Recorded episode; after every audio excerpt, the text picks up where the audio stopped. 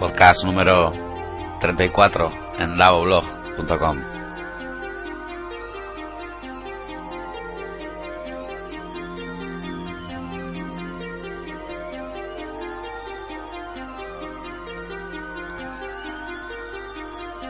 Sin saber aún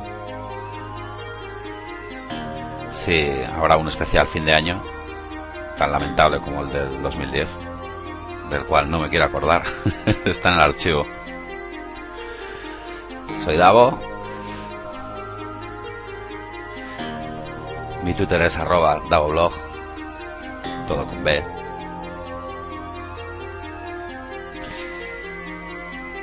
Y hablo pues en representación del equipazo de amigos, compañeros que me ayudan a sacar adelante el podcast. Con todo vuestro feedback, que se nota. En un 2011 jodido. Esperemos que tengamos un 2012 mejor.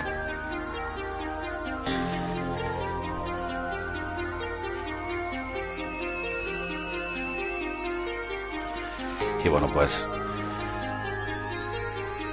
es momento de dar las gracias de nuevo tanto a todos los que estáis ahí, episodio a episodio,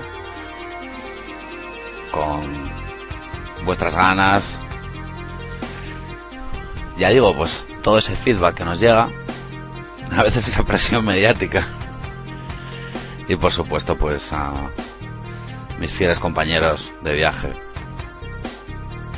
a J, a Furat, a Diego, a Oscar,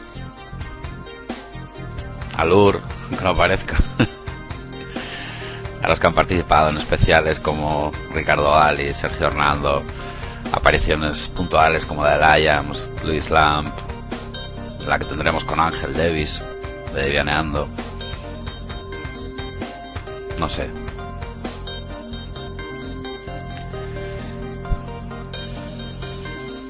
Da gusto estar con gente como vosotros ahí, de verdad. Un saludo muy especial a la Asociación Podcast, que ha detalle de mandarnos una invita muy navideña. Por cierto, esto está grabando a la 1 y 32 de, del día de Navidad. Un día seguramente pues muy feliz para muchos de vosotros, jodido para otros. En fin, felicidades. Y para quienes, pues bueno, pues no lo llevéis bien, pues nada, que son un par de días.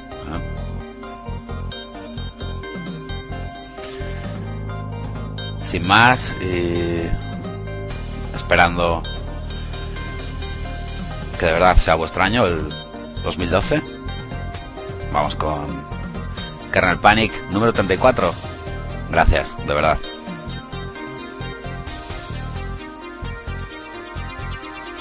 Y no sin antes, pues, eh, dar las gracias también pues a todos los compañeros de otros proyectos que llevo adelante. Aparte de Debian Hackers, los más notables, davoweb.com, caborian.com. Gracias compañeros, amigos, por dejarme, diríamos, fluir tanto por ahí, por la red. Un abrazo a todos.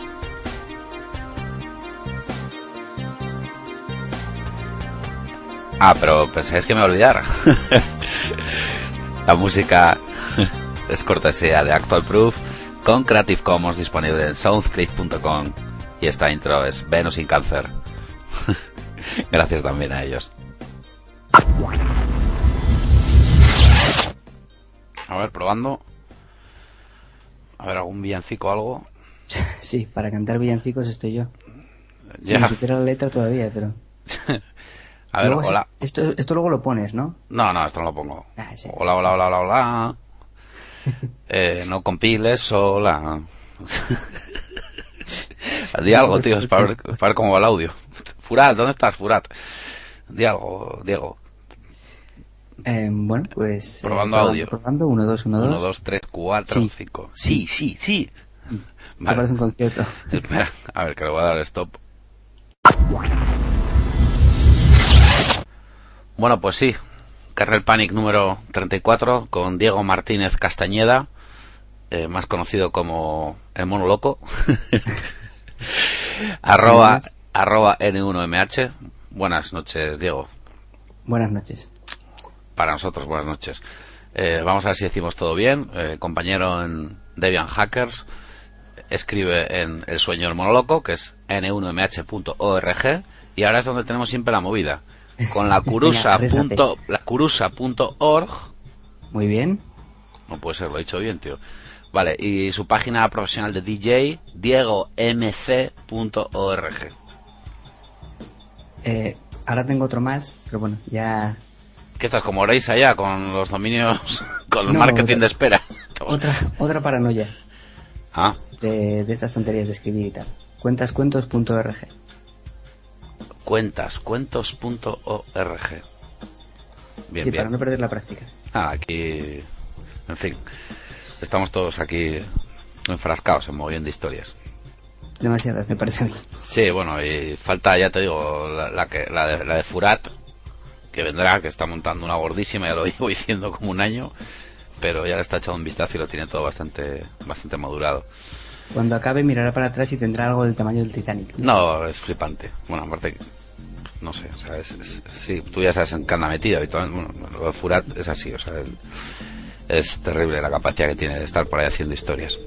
Por eso cuando se le ve poco, es buenísimo lo de Furat, el mail que tiene. Cuando le mandas un mail te manda un, un, un repli automático y tal que pone para remediar el autoestrés, furat.info. Es buenísimo.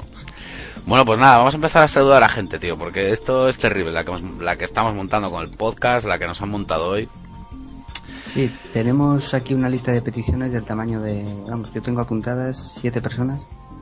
Sí, pues no sé. Bueno, la, siete robots, no sé muy bien. Está, la que nos han montado hoy, eh, comenta a ver algo por ahí, no sé, pues eh, empieza, pues. Pues venga, en, en orden eh, inverso al de la llegada. Um... Sí, aparte de, lo, aparte lo de las menciones habituales que podemos tener, lo de hoy casi la hostia la que se ha montado. Por supuesto, sí. Eh, solo se te ocurre a ti poner que vamos a grabar el podcast y eh, hubo gente que decía, y, y, Bernalia creo que era, que teníamos que, que si que si íbamos a grabarlo hoy que no salía antes de 2040. Sí, yo no, sé quién lo ha dicho de todos, porque ha habido un Cristo ahí de replays que yo me he vuelto un poco loco. Yo tengo controlado a, pues no sé, a Hibernalia, tengo controlado a, al amigo F Palenzuela, también, arroba ¿Sí? F Palenzuela.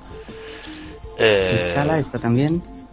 Bueno, todo, todo, esto, todo esto es en Twitter. Sí, sí, sí, claro, sí. Eh, eh, Ichala74 es, ¿no? Uf, eh, sí, arroba Ichala74. Sí, eso, Ichala74. Yo no sé si Corsaria también ha dicho algo. Eh, luego tenemos a la Mustia también. Luego tenemos a Lulius42. eh, Javi System, Javi System, el amigo Javi System también. Tadfoto Tadfoto, pro colegas, sí señor, y Tadfoto. seguro que dejamos a alguien. Sí, no sé. No sé. Y vamos a saludar también a Eugenia. Eugenia Byte, con H intercalada, que se curra unos plazos tutoriales de Python muy potentes. Ha hecho unos maestros del web muy interesantes. Y bueno, también el amigo Israel MGO eh, ha escrito un post bastante interesante para gente que quiera iniciarse en, Python. Últimamente te da por el Python, ¿no? Sí, sí, la verdad es que sí. La verdad es que sí. Eh, y bueno, nada, yo creo que están todos por aquí, ¿no? O sea, la locura de hoy han quedado todos por aquí retratados.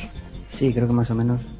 Sí, bueno, pues nada, los más eh, fieles, ¿no? seguidores y bueno, por supuesto, pues a toda la a toda la gente, ¿no? Que nos sigue habitualmente. Es un episodio un poco especial. Estamos acabando el año.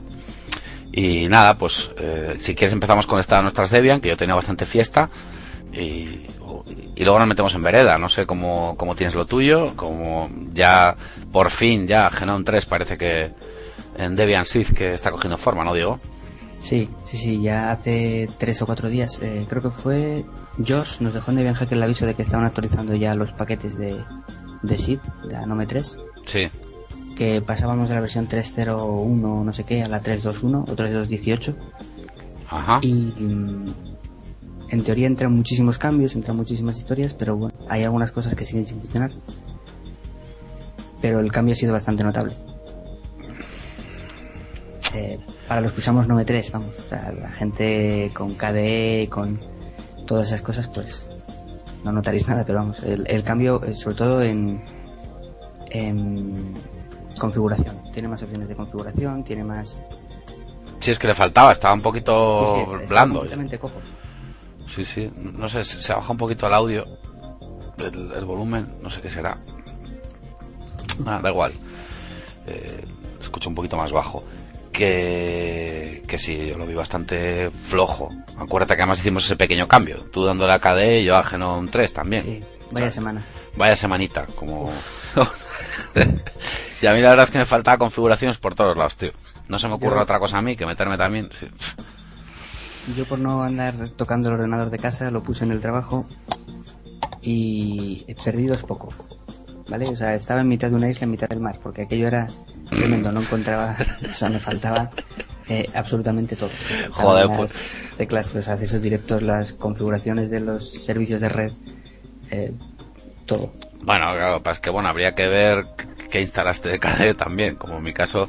Hombre, en, en Genome yo le metí un... O sea, instalé todo, ¿eh? Quiero decir que... Sí, no, yo, yo también, yo instalé Aptitude Install KDE. O KDE Full, bueno, sí. O KDE, KDE Full, eso, me, me comentaste tú que era KDE Full y tiré para adelante con eso. Sí, sí, con todo, vale, con todo. Sí, sí, es, eh, Full equip. 15 megas o, sí. Sí, joder, será por... Será por esta Luego tenemos problemas de recursos, luego. y nada, pues bueno, mi experiencia fue corta, fue breve e intensa. Eh, Sí. Lo Eh, vi, Quieres decir que acabaste llorando. No, no, acabé rápido. Acabé rápido porque a mí no me pilló esta última. Eh, hay que decir que yo tuve que... Tuve, bueno, me, me pegué un reinstall eh, de, de Debian y, y bueno, pues eh, volví a testing. Me había ido a SID. La verdad es que no fue por SID, sino por otra serie de, de motivos. Y en este caso estoy hablando del MacBook, el MacBook Pro, el de 15 pulgadas. Y bueno, pues hice una, una instalación nueva, ¿no? Cada vez que reinstalas, pues parece que vas teniendo más cuidado con ciertas cosas y lo haces ya más a tu gusto y tal. Tuve varias historias ahí con los kernels, me puse a compilar kernels, a hacer historias, movidas y tal, al final ya no sé ni lo que tenías. Antes, bueno, dije, mira, vamos a, vamos a partir de, la base. ¿eh? Me hice una copia seguridad de mi home y me puse a reinstalar y, y bueno, pues lo típico, va, to- todo bien, o sea, sin ninguna movida, salvo por el maldito pulse audio que me tiene hasta el gorro. Eh, me, me, me callo, me callo. O sea, No, ya lo dije. Aptitud de remote, remote pulse audio. O sea, no sé. Aquí vamos a mandar un saludo al amigo Joan Ballester, arroba Joan Ballester en Twitter, de Embat Consultors, que nos sigue también y con el que tuve una charla y ya por Skype. Y bueno, pues tenía un tema, creo que había instalado o en Debian o en Ubuntu. O había instalado Kubuntu y no le funcionaba porque lo usa Debian también. Bueno, total, que al final le vine a decir que él tenía GDM, que instalara KDM y que hiciera un, un reconfigure KDM y, y la arrancó, la arrancó porque tenía, bueno, pues eh, Genome. No funcionaba KDE y al Tenía un Cristo montado el copón, ¿no? no, lo tip- la típica chorrada que le dije yo, que yo no sé a veces por qué funciona, pero funciona. Que resulta que, que bueno, pues que- imagínate, pues estás en, en Genome y, sa- y sale pues eh, KDE Plasma Workspace. Intentas arrancar desde GDM y no te va. Y luego instalas KDM y sí te va. O sea, este tipo de historias que no tienen mucha, mucha lógica, ¿no? Pero que, que bueno, que a veces suceden, ¿no? Entonces, bueno, hay que decir, ya puesto hoy que tocaba un, un stream Debian en desktop porque hay un poco de lío aquí con el tema de los escritorios. O sea, estamos todos un poco, un poco mosqueados, despistados. Salvo en mi caso en KDE, que no tengo ningún problema. Los, o sea, Yo creo que lo que quieren es que usemos consola. Sí, no, bueno, sí, sí. Llevo yo unos días con la consola, por cierto, dándole, pero bien. A uno de los cursos que estoy dando ahora, que es de, de sistemas, nos hemos metido ahí 12 horitas de consola, pero bien, de comandos. Así en frío. Sí, sí, sí, sí, no. 12, 12 horas seguidas, eso puede ser... No, seguidas, no, pero bueno. Eso es una sobredosis, ¿eh? Creo que de consola nos hemos pegado 12 o 14 horas del curso. Vas a conseguir que vuelvan a Windows corriendo. No, no, están encantados, ya van entendiéndolo todo. Aparte que este no es como el otro que hice, que eran 13, era de, bueno, de otras historias. El que hice para a través de IFES, este es pues, para una empresa y bueno, son tres personas y la verdad es que lo pillan muy bien y si me están escuchando os mando un saludo desde aquí. Porque la verdad es que lo cogen muy bien y le hemos dado, le hemos dado caña. Pero te das cuenta de lo que es el, quizás un poco el, la línea, ¿no? De la curva aprendizaje, ¿no? cómo va el tema y cómo no lo acabas de ver y cómo al final te das cuenta de que los front-ends, que están muy bien, pero que bueno, que con la consola se puede hacer prácticamente todo. Claro, empezando desde, las, desde, desde la base, ¿no? O sea, quiero decir que... Yo siempre tuve la teoría de que si, si aprendes a hacer algo con la desde consola o desde una conexión remota o lo que sea, sin, sin entorno gráfico, eh, que sé, configurar un servicio, el que sea, desde un Apache, un Vine, lo que sea.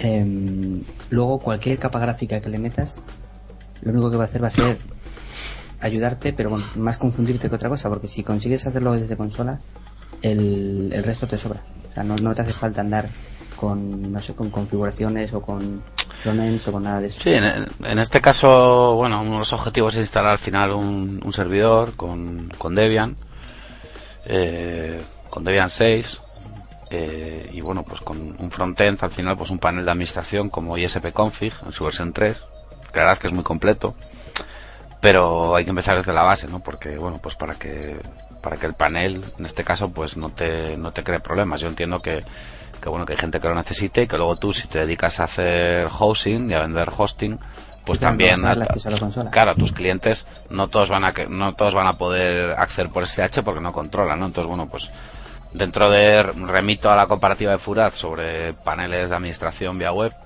los que más suelo utilizar pues WebMin y SPConfig y demás aparte ya los de pago los cPanel Ples y demás pues bueno sería un poco el objetivo, ¿no? Y entonces, eh, muchas de sus preguntas se iban contestando a medida que íbamos avanzando con los comandos, iban viendo que con la consola, pues que se iba haciendo todo, ¿no? Que, que todo iba tomando eh, forma. Y respecto al tema de los escritorios, pues bueno, yo el otro día dije en Twitter eh, que alguien me corrigió efectivamente con hablando de los sources list de, de los backports, ¿no? De Debian backports, que dije que si la gente quiere estar con Genome y no tener problemas, que se instale una versión estable porque en testing había follón, no estaba al completo, no estaba bien. Y yo tenía problemas en testing con, con Genome 3. En testing. Entonces, bueno, pues que una opción era instalarte pues una versión estable, estar con una versión 2 de Genome y meter pues Debian backports y para tener las últimas eh, las últimas versiones de programas como Thunderbird, iToF en este caso, o, o, o Isweisel, ¿no? Firefox, que por cierto no han entrado en testing todavía, estamos hablando de que están ya las versiones 9. Es una de las opciones, porque si no digo, claro, ¿qué haces? Si eres de Genome 3, ¿qué te tienes que ir a SID por narices? Sí. Claro, Bueno, la versión que está de, en, en testing de, de Nome 3 la tiene bueno, uno de mis compañeros en el trabajo, eh, Mario. No me Mm. escucha, pero bueno, un saludo y eso. Y es que a ti te escucha todo el mundo, a mí no, yo soy más minoritario. No, no, que va. Y como a Sí, ti. soy como la dos. A mí como a ti, macho. Pues, pues eso, él la tiene puesta allí y, y la está utilizando. Más que nada porque no le queda otra. Eh, utiliza testing porque el estable es demasiado estable y demasiado lento, digamos, con las actualizaciones. Entonces hay ciertos programas que hay que usar. Y hace un par de meses o un mes y medio ya obligatoriamente, en la última actualización le metió Nome 3. Y bueno, mm, tiene muchas carencias, lo que decía antes, configuraciones y sobre todo si, si eres un paranoico de poner los botoncitos donde tú quieres. Sí, a nivel de administración, colores, a mí, pues- la, la ventana de administración del sistema, la verdad es que está bastante coja. Yo, claro, que no sé ahora mismo cómo estará en testing, pero bueno, ¿qué más da? Si, bueno, lo sabemos. Así- está igual, creo. Está igual, porque hace tres días o cuatro cambió, que lo puse yo, que te lo dediqué, lo tuiteé, que ya por fin ya en, en SID. Lo que hay que decir a la gente, volvemos a recordar, que de, de la versión de testing te puedes volver a estable. O sea, te puedes volver a estable de una versión Sí. de testing. Cuando estás en versión inestable, en una SID, eh, tienes que seguir ahí siempre. Ahí estás abandonado a tu suerte. O sea, que vamos a recordar que actualizaciones de seguridad entran en la versión estable y en la versión de, de pruebas, en testing, y en este caso Wi-Fi, y, y bueno, que en SID no entra actualizaciones de seguridad porque son todo versiones bueno nuevas, como cada seis horas así se liberan paquetes.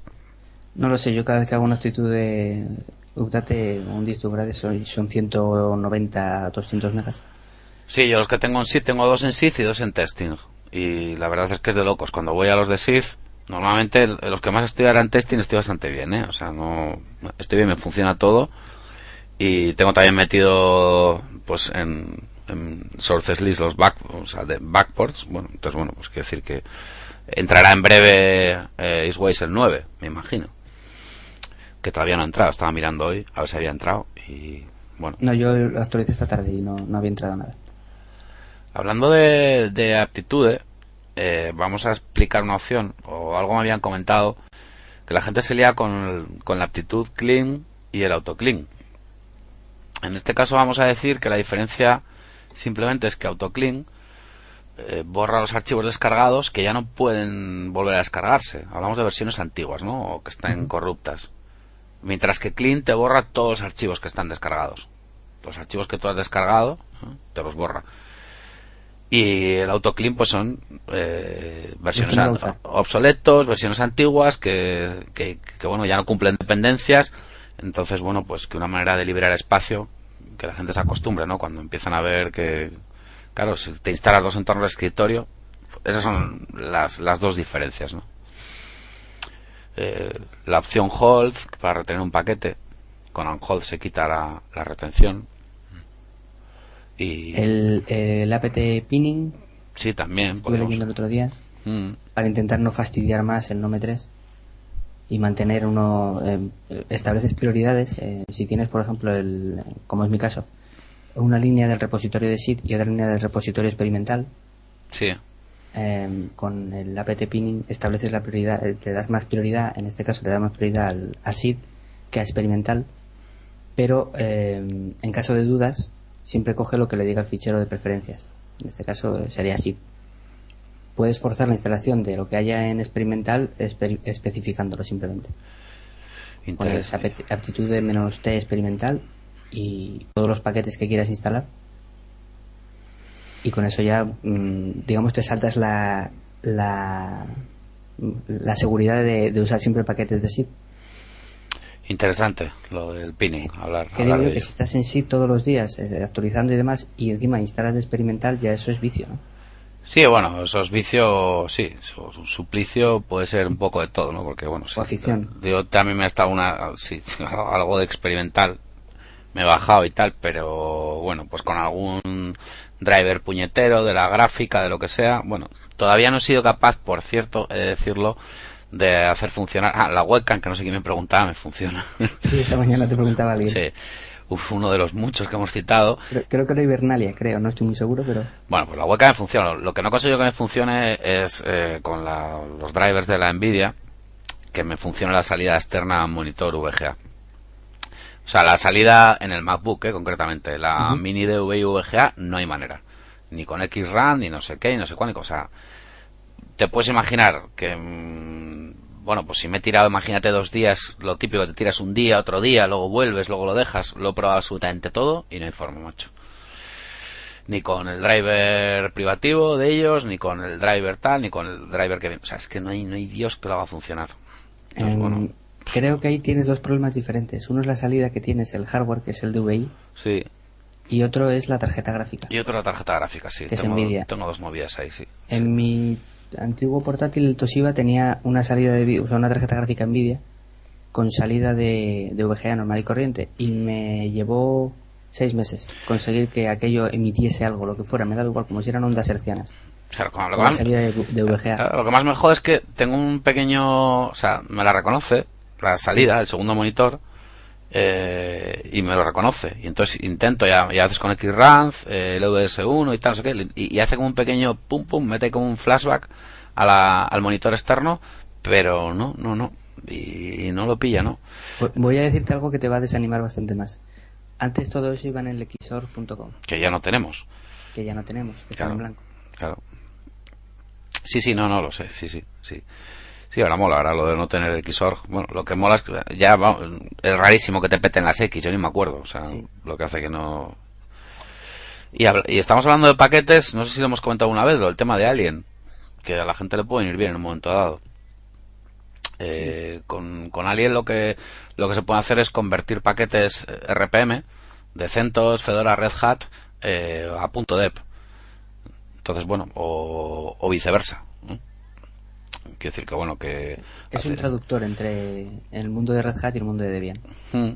Hacéis una aptitud de install alien ¿eh? y, luego pues oye, sería alien espacio guion guion tu guion dep y el paquete.rpm o, o viceversa. O alien espacio guion guion tu rpm paquete.dev. Y puede estar bien. Puede estar bien porque, bueno, igual alguna, alguna vez pues hay algún paquete que necesitáis y, a ver, esto tampoco lo recomiendo en servidores para entorno de escritorio, ¿eh? más bien. Y, y, bueno, pues ya que estamos hablando de paquetería, pues alguien puede, puede ser vuestro mejor aliado. Aunque os alienice un poco vuestra distribución, eh, puede ser una buena ayuda. Es un poco como las, eh, los anuncios en las eh, de bebidas alcohólicas, que al final siempre te ponen usar con precaución, pues esto es lo mismo. Sí. Mezclar, depende de qué cosas, no es sano. Hmm, hmm. Alguien me preguntaba también algo acerca de directorios. Sobre esto hay mucha, mucha información en, en la red. O sea, quiero decir que tampoco tiene mucho más. O sea, no, es que aquí, ¿qué podemos decir? De algo directorios es que cualquiera que busque en Google, no sé qué de ahí, busca en Google, ¿no? O sea, no... El, ¿Te refieres al árbol de directorios, al del directorio barra bin, barra, sí, barra bin, binarios, más, barra boot, arranque, barra dev? Más sencillo que todo eso. El primer podcast que hicimos... Yo creo que lo comentamos. Solté sí. una parrafada espectacularmente deprimente sobre todo el tema del árbol de directorios. Vale, pues venga, pues el primero, eh, sí, además. Eso sí, si alguien va al primer podcast y lo escucha de nuevo, lo siento, ¿vale? Porque era, era muy denso. O sea, eh. no es que sea un tema complejo, pero mmm, miedo escénico, el, la No, tensión. es que ya no me acuerdo de lo que hablamos a veces. Entonces, bueno, pues, y sabes lo que pasa, que hay gente que se va, se va uniendo al podcast uh -huh. a medida que, que van pasando pues eh, episodios y demás y tal y, y bueno pues que van claro, 34 mira, ya ¿eh? sí a los especiales o sea quiero decir que son son unos cuantos eh la verdad sí sí son un montón sí bueno pues algo que comentar por tu parte Diego últimamente alguna aplicación o algo que hayas bueno ya sabemos de tus historias con Genome Do cómo está ese tema a ver porque Ah, bien. con tu lanzador tu super lanzador de aplicaciones Eh, me he cargado Nomedu y he hecho lo que me recomendaba. Estoy utilizando Synapse, creo que se llama. sí que te lo Me lo recomendaron recomendaba alguien, no recuerdo quién, hace como cuatro días en, en Twitter. Eh, muchísimas gracias, porque la verdad es que el cambio es una pasada. Una de las peores cosas, o de lo que menos me gustaba de Nomedu, era el, el tema de que es eh, mono. Sí. Funciona sobre mono. Entonces solo en dependencias se van 100 megas. Nada más y nada menos, sí. Eh, Sí, sí, no, sí, así a ojo, ¿vale? Lo, lo he quitado ya en los tres equipos que utilizo y, y se van 100 megas, o sea, no, ni más ni menos. Entonces, bueno, el, el Synapse este es, es mucho más ligero y incluso un poco más bonito, un poco más moderno. La verdad es que el- estoy muy contento con el cambio. Bueno, o sea que ya podemos, ya, ya hemos superado, ¿no? El tema de, del Genome Do. Ya está. Cri- Sí, sí. Crisis, crisis superada. De hecho, eso, el, el Nomedu era lo que más echaba de menos en KDE. Pero estaba todo el rato dándole las teclas, a la combinación de teclas que lo lanza. Bueno, ya. ya sabes, como instalo Genome, instalo KDE, bueno, pues hoy, hoy, por, hoy por cierto he hecho instalación de XFCE y muy bien, ¿eh? O sea, bien, también ligerito, eh, va muy bien y, y la verdad es que fenomenal. A la gente, hombre, le, le interesa mucho el tema de, de los servidores, tenemos que ir cambiando temáticas. Eh, aprendiz de filósofo, por cierto, nos ha, nos ha dejado un saludo en, en ivox.com, que es donde colgamos el podcast. ¿eh? Le mandamos un saludo también, también desde aquí. Por supuesto. Pues en mi caso, ya te digo, todo movidas con configuraciones de este tipo, sobre todo pues en torno a la gráfica, ¿no? A, a lo que es la, la salida de, de vídeo, ¿no? Y hablando del tema de, mira, la gente de, Linux Mint parece que, que se van a hacer su, su Genome, su Shell, bueno, a, a su manera, ¿no? La verdad es que es- dicen que está teniendo muchos adeptos, ¿no? Por el tema de, de Ubuntu y el paso a Unity. Y, y no tiene mala pinta. Yo estoy, estaba viendo alguna captura de pantalla por ahí y tal y, y bueno, pues no tiene mala pinta lo que van a hacer. Lo van a hacer con Cinnamon, ¿no? con una rama, un fork de, de Shell y lo van a adaptar a Linux Mint, que ya digo que cada vez está, está cogiendo más adeptos. Sí, este eh, por lo que he leído por ahí últimamente, está, hay muchísima gente que se pasa. Eh, eh, en este caso, Ubuntu les ha venido bien. Los cambios, eh, bueno, un poco radicales, si se puede interpretar así de Ubuntu. ha hecho que muchísima gente acabe en Mint. Es que eh, sí, la gente está un poco despistada. Yo de todas formas eh, vuelvo a decir que, que también en Ubuntu pudiendo instalar eh, Genome, pues tampoco lo entiendo mucho, ¿no? O sea, yo sé que el tema de Unity hay gente a la que les cuece, ya ves que Furat se ha adaptado y, es lo que decíamos en el anterior podcast, que oye, que es cuestión de adaptarse también, ¿no? O sea, yo me imagino que creo que lo expliqué, que en- por ejemplo en el, en el pasado curso que di hicimos una instalación de Ubuntu con Unity y la gente que no venía con pues con prejuicios de, de entornos anteriores lo veía muy bien. O sea, lo veía muy bien, lo veían muy intuitivo, eh, no sé, para navegar, para ver el correo, para no sé qué, para no sé cuál.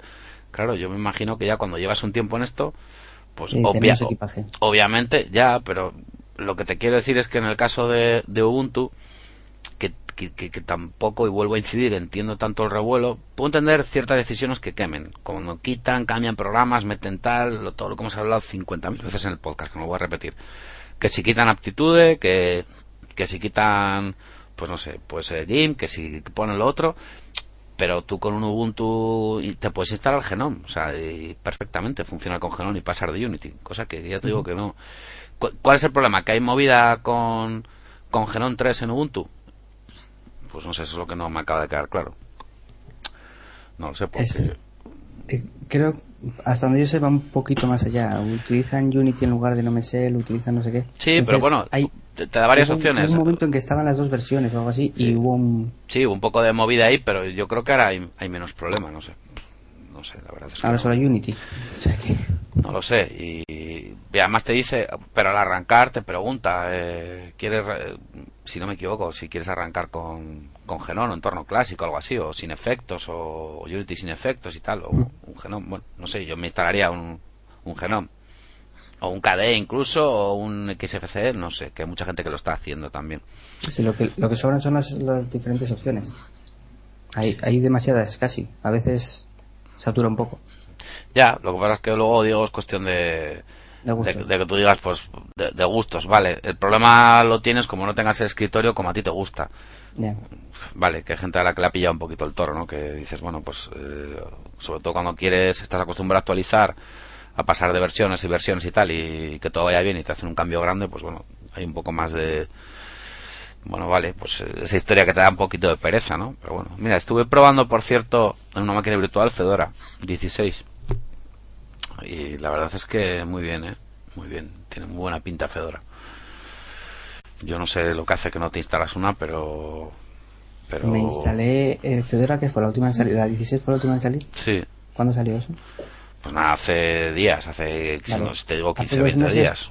Me bajé la última versión de Fedora que había entonces y, y la instalé en mi, en, bueno, en mi estación de trabajo. Mm.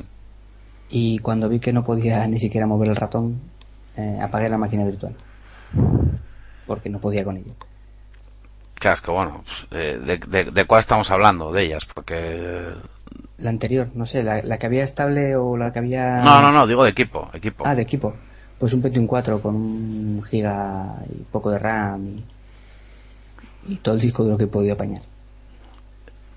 Yo, hombre, a mí, a mí me, la, me la movía bien, no sé, con una, una máquina más, más, más potente, ¿no? En este caso, mira, pues a la gente que le guste, no sé si lo has probado alguna vez, Limpus, ¿No? hay una nueva release y le llama Lite Desktop y tal, Lite Desktop. Está basado en, en Fedora también y viene con Genome 3 y tal y bueno, es una es una versión bastante interesante también para el que quiera bueno, probar otras historias, Limpus con N. Vale, Echar un ojo. Limpus, Limpus. Sí, sí. Y hablando de distribuciones y de lanzamientos, pues bueno, tenemos también eh, CentOS, que ha salido la nueva versión, la 6.2. A la gente que le van los, los servidores. CentOS interesante. Ah, y que no se nos olvide que, que Lenny deja de recibir soporte, Diego, en febrero. Sí, lo leí. O Es sea, que está suscrito a las noticias de Debian, es una pasada. o sea que mm, más de uno ¿Cuánto hace que salió Lenny ya? Pues es lo que está, es lo que va a mirar ahora, porque más de uno vamos a tener que en algún servidor que pasar ya a Squeeze Y bueno, pues nada, va a ser divertido. Pero tú ya habías hecho esa, esa migración en, en una ocasión por lo menos, ¿no? Sí, en algunas sí, sí, sí. Lo que pasa es que, bueno, van quedando por ahí servidores y, bueno, pues como tendrá actualización de seguridad y no, y tampoco tienes problema, bueno, versiones las últimas no hay problema, pues con PHP y tal, lo típico que te puede pasar con una versión antigua de Ubuntu, que esté una rama PHP 5.2 y que para WordPress te pida 5.3 y sea un lío porque tienes que compilar y, y salirte de los sources y tal. Con Lenny no hay, no hay problema pues, de, pues Debian Lenny salió, pues te lo voy a decir ahora. ¿Hace cuatro años? Yo creo que menos, ¿no? Vamos a ver. Debian Lenny eh, salió el 14 de febrero de 2009. Dos años. Tres. Claro, es que ahora, ahora el ciclo son, son tres. Sí, son más cortos. Sí, son más cortos. Que ahí está mejor Ubuntu, con las Long Time Support, las LTS. Por ejemplo, un ejemplo, bueno, pues Ubuntu Server, que también está ganando muchos adeptos. Incluso en la última, en la 11.11, creo que la sacan también, es una LTS. Que está bien, ¿no? Recibir actualizaciones durante cinco años. Hombre, te da una estabilidad enorme. Sí, aunque de todas formas hay que decir que incluso para Debian Edge, eh, Debian estuvo sacando actualizaciones, pues salió en abril de 2007 hasta el 12 de 2010, pero ha habido, vamos, actualizaciones y metieron, no sé si te acuerdas, una última actualización de seguridad. Sí, que aunque un- estaba fuera, puntual. eso estaba fuera del ciclo, pero dijeron, oye, cuidado, que todavía hay servidores con Edge. Y que todavía los hay, ¿eh? Por cierto. Y lo que durarán. No, no, sí, sí, sí, todavía los hay. Y luego, pues bueno, pues recomendar alguna, alguna distribución estas un poco en plan más orientadas hacia la seguridad. Alguna que he Ya sé- probado ya yo. sé por dónde vas. No, no, no, en este caso el, el PF Sense, ser la versión 2.01. Eh, esto está muy bien si te quieres montar por la típica máquina por delante de tu red como firewall. Está basado en FreeBSD, FreeBSD y bueno, pues está la versión 2.01. Interesante. También hay nuevas versiones de Gparted Live CD, muy recomendable tener la mano, digo, junto a System Rescue CD. Sí, sí, yo tengo un par de esos. Eh, tengo el, el System eh, Rescue CD, sí lo tengo. Y el Gparted lo, lo tenía. Creo que tenía una versión demasiado vieja, pero eh, vamos, sé que tengo el System Rescue porque lo saqué de paseo hace poco. Sí, no está mal tener a mano es- eso y algo tipo Canopis algo así, o un live de Ubuntu, porque a veces, como me ha pasado a mí, pues en un equipo esta semana no me, no me arrancaba ninguno de los dos, ni ninguno de los modos. Y mira que el System Rescue tiene para arrancar un montón de, de modos y de maneras, ¿eh? Que si con el driver BESA, con el VGA mínimo en torno, o sea, de todo, y, y no me arrancaba. Que puedes, bueno, puede ser un, un problemilla. Entonces, bueno, como digo yo, tener a mano tres o cuatro y algo en USB también. Incluso el- los DVDs que te traen las revistas, a veces, e incluso los modos de, re- de los, los de instalación traen modos de recuperación Sí, que pueden ser útiles. sí, hay, va- hay bastante. Yo he publicado bastante últimamente en Twitter, sobre todo, de distribuciones, bueno, pues orientadas hacia temas forenses, recuperación de datos y tal y demás. Pero bueno, sobre todo estas dos, la verdad es que es, es interesante tenerlas, tenerlas controladas, porque bueno, eh, además de que puedas tener por ahí, puedes entrar en modo Rescue, en Rescue Mode, pues desde, pues desde Debian, por ejemplo, por decirlo de alguna forma, eh, está bien tener este tipo de, de CDs o el propio CD de tu instalación también, ¿no?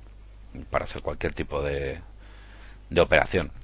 Que no sé si lo sabes, en el nuevo instalador de Debian, porque no sé hace cuánto que instalas o si te has fijado en, en opciones avanzadas, te da las tres opciones ya. Te da la opción de instalar KDE, Genon y XFCE.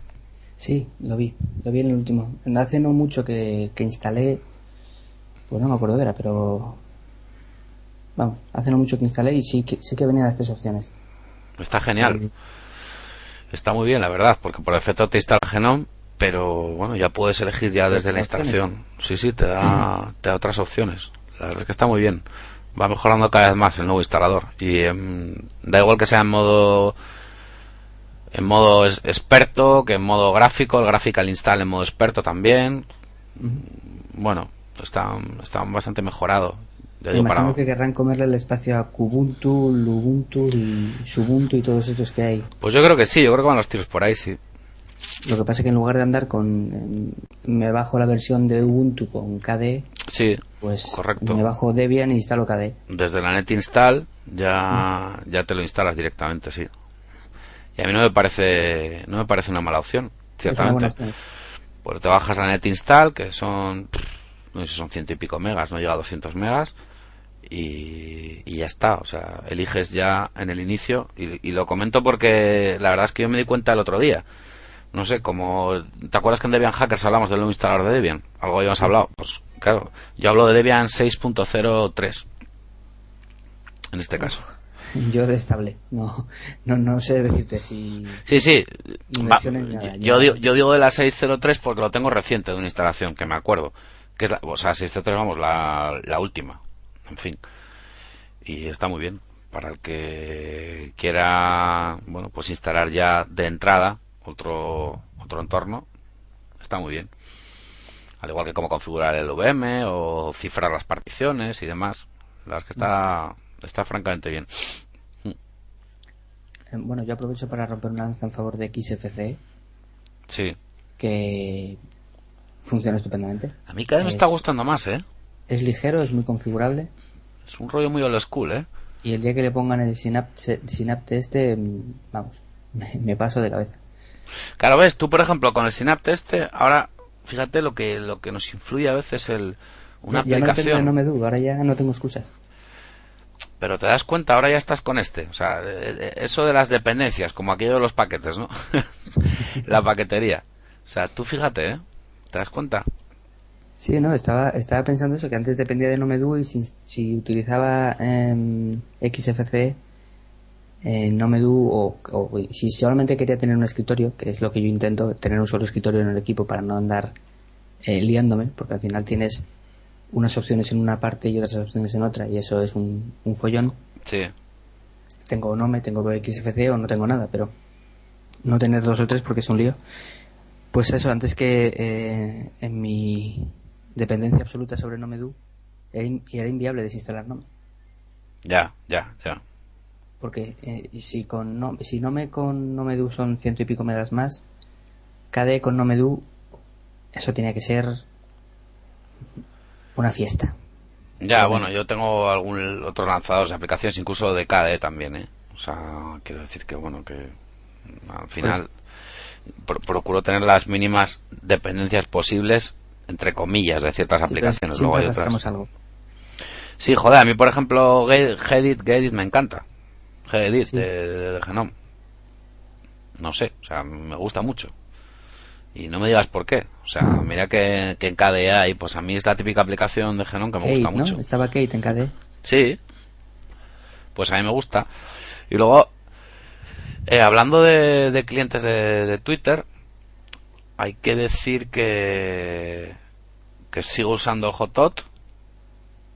HOTOT, o sea, el Hotot, porque me parece más completo, pero es verdad que en KDE el Chokut este que, que ha mejorado mucho. Ha mejorado mucho, mucho. Soporta múltiples cuentas, eh, puedes poner tu propio acortador de URLs, de imágenes, que sí, bueno, está muy bien, está muy bien, la verdad. ¿Sabes lo que pasa? Que en esto sí que cada uno tiene sus manías y el método de notificaciones que tiene Hotot me parece el mejor de todos, como te lo muestra. Eh, incluso creo que en el de Turpial, que hay una nueva versión que está muy bien, no sé si es la 1.6, ha cambiado, porque antes te salían solos los tweets en el, con el K-Notify o con, bueno, con Sí, el notificador. Utilizaba el, el gestor de notificaciones del escritorio para mostrártelo todo. Sí, y- y- Además en cascada, era un... Sí, bueno, a, a mí tampoco me molesta eso y el caso es que con, con Hotot está muy bien porque para los replis y los mensajes y tal privados pues bueno pones un sonido y luego como digo yo yo prefiero que me salgan los tweets en vez del número de tweets me salen en, en un Ah.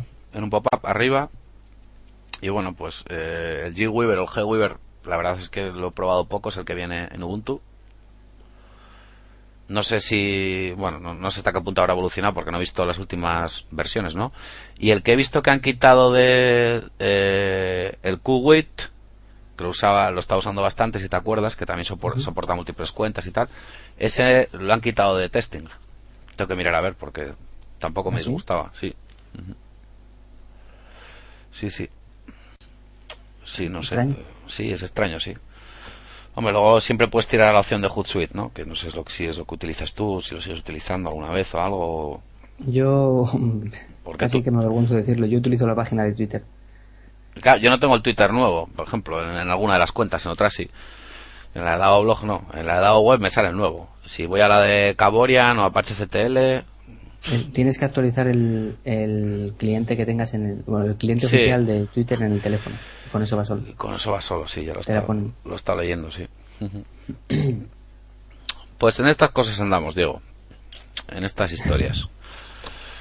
Pues hablando de teléfonos, eh, al final conseguí cambiar el- la versión de Android de mi teléfono. Ah, sí, es verdad. Cuéntanos, cuéntanos. Eh, bueno, es casi casi como tener un teléfono nuevo. Es, eh, sí, porque la- mi, mi impresión es que el, bueno, el HTC Hero que tengo con Sense, con el- la capa gráfica que le mete HTC, Sí, cada vez iba más lento. Y aparte de que tenía una versión eh, bastante desfasada de Android, sí. la 2.1. Y había cosas que, bueno, se ralentizaban o tardaban muchísimo en... El, el teléfono estaba bien hace dos años, pero no es una potencia física, o sea, no tiene mucho procesador ni mucha memoria, pero aún así le costaba. Entonces, nada, le metí CyanogenMod, que es como se llama el... Sí. Eh, a ver, si uno va la- al foro y a la- al wiki de Cyanogen, eh, es probable que esté tres meses como estuve yo pensando si es buena idea. ¿Por qué? Porque acojonan. O sea, si utilizas no sé qué, tienes que hacer esto, instalarte el SDK de Linux, o sea, el, el, el, el kit del desarrollador de, de Android, em, ejecutar esto en consola. de- bueno, espectacular. A mí me, me- lo digo ya casi sin, sin rubor, me, me daba cosa, ¿no? Pero un día buscando eso que pones en Google, instalar Cyanogen en HTC Hero, en español y todo, Sí. y, y encontré dos o tres páginas que ponían, si te pasa esto, haz esto, o sea, más o menos que me explicaban lo que no explicaba el wiki, la, los atajos. Ajá. Entonces eh, me arriesgué y, y la verdad es que en cinco minutos lo tenía instalado. Pero bueno, hay dos cosas muy importantes que hay que hacer. Lo primero es hacer backups, Sí. que puedes volver atrás en caso de problemas. eh, restauras el backup que tenías y te lo deja como lo tenías, con. Sense y con todo. Y hay que tener paciencia, que eso es mucho más complicado, porque tú eh, eh, instalas la- nueva imagen, reinicia Sí. y ves que no pasa nada. Entonces, ¿qué haces? Le quitas la batería al móvil. Así de claro. Yo lo hice cuatro veces antes de decir, no, déjalo encima de la mesa y ponte otras historias. Y déjale, déjale, ¿no? Eso, si a los 10 minutos veo que tengo el móvil funcionando. Joder, vaya como jode eso, tío. es que es una rabia. Es que no sabes si pegar cabezazos contra la pared. Sí, O sea, sí, sí, sí. No es la primera vez que dices aquello de los procesos sí, en background y estas cosas, y que tira, no tira, o sí, sí. Como si estuviese compilando algo, dices tú, o algo, o regenerando. Sí, sí. Es que además sabes que es culpa tuya. O sea, lo peor de todo es que dices, es que soy idiota. No. Eh, tenía que esperar. El cacharro no es un portento físico, entonces sé que tarda más de la cuenta. Encima le estás metiendo una imagen nueva. Está arrancando por primera vez. Es que cae de cajón. Pues no, ya estaba en Google buscando. Cyanogen 7 no arranca el móvil. Joder, pero tú eres bastante tranquilo, Diego. Eso que nos pasa furato a mí, pero tú, tú para esto, tío, no sé. Es No, más no, tranquilo. Hay, hay ciertos momentos en que me puede la tensión. No. y bueno, después de eso el, el móvil va bastante más ágil. Sí. Hay, hay momentos en que no. O sea, si tienes arrancados ciertas aplicaciones que son pesadas, pues bueno, tarda. Tardan en mover pantallas y tal, pero bueno, las mueve con bastante. Pero que estás contento, ¿no? Con el cambio. Sí, sí, muy contento. Bien, muy contento bien, porque, bien. por ejemplo, puedo guardar todas las aplicaciones en la tarjeta de memoria. Claro, claro, hostia. No tengo 100 megas, ahora tengo Sí. 2 gigas, así de sencillo. Y, y bueno, eh, hay muchas cosas que tengo que no tenía. Puedo hacer tethering por eh, wifi con... Joder, pues ya ves. iPad, por sí, no, claro, sí, sí, claro, claro. O sea que mm, realmente muy contento. Vaya movida con el Carrier IQ, ¿eh? Que Sí. hablaremos, hablaremos con nuestros compañeros de Manzanas Traigo también. Bueno, y gracias a eso no lo tengo. Como el, en la versión esta de Cyanogen no lo tenía, porque ese te lo instalaban los, los propios... Ya, bueno, al final, al final es lo típico, que al final todos decían que sí, que no, luego salieron diciendo que sin Android en unos sí, en otros no, luego en BlackBerry decían que no, que luego la hostia, bueno, una movida. Y al final salió el tío que lo había descubierto y empezó a poner datos ahí de los programas y de los... Está estudiando la Unión Europea, ¿eh? O sea, quiero decir que están bajo investigación todo el caso, el famoso Carrier IQ.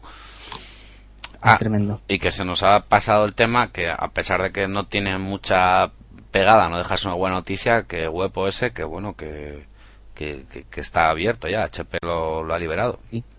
sí, sí. Incluso, bueno, pues se hablaba de que de que podía llegar a ser pues más libre que, que Android en este caso.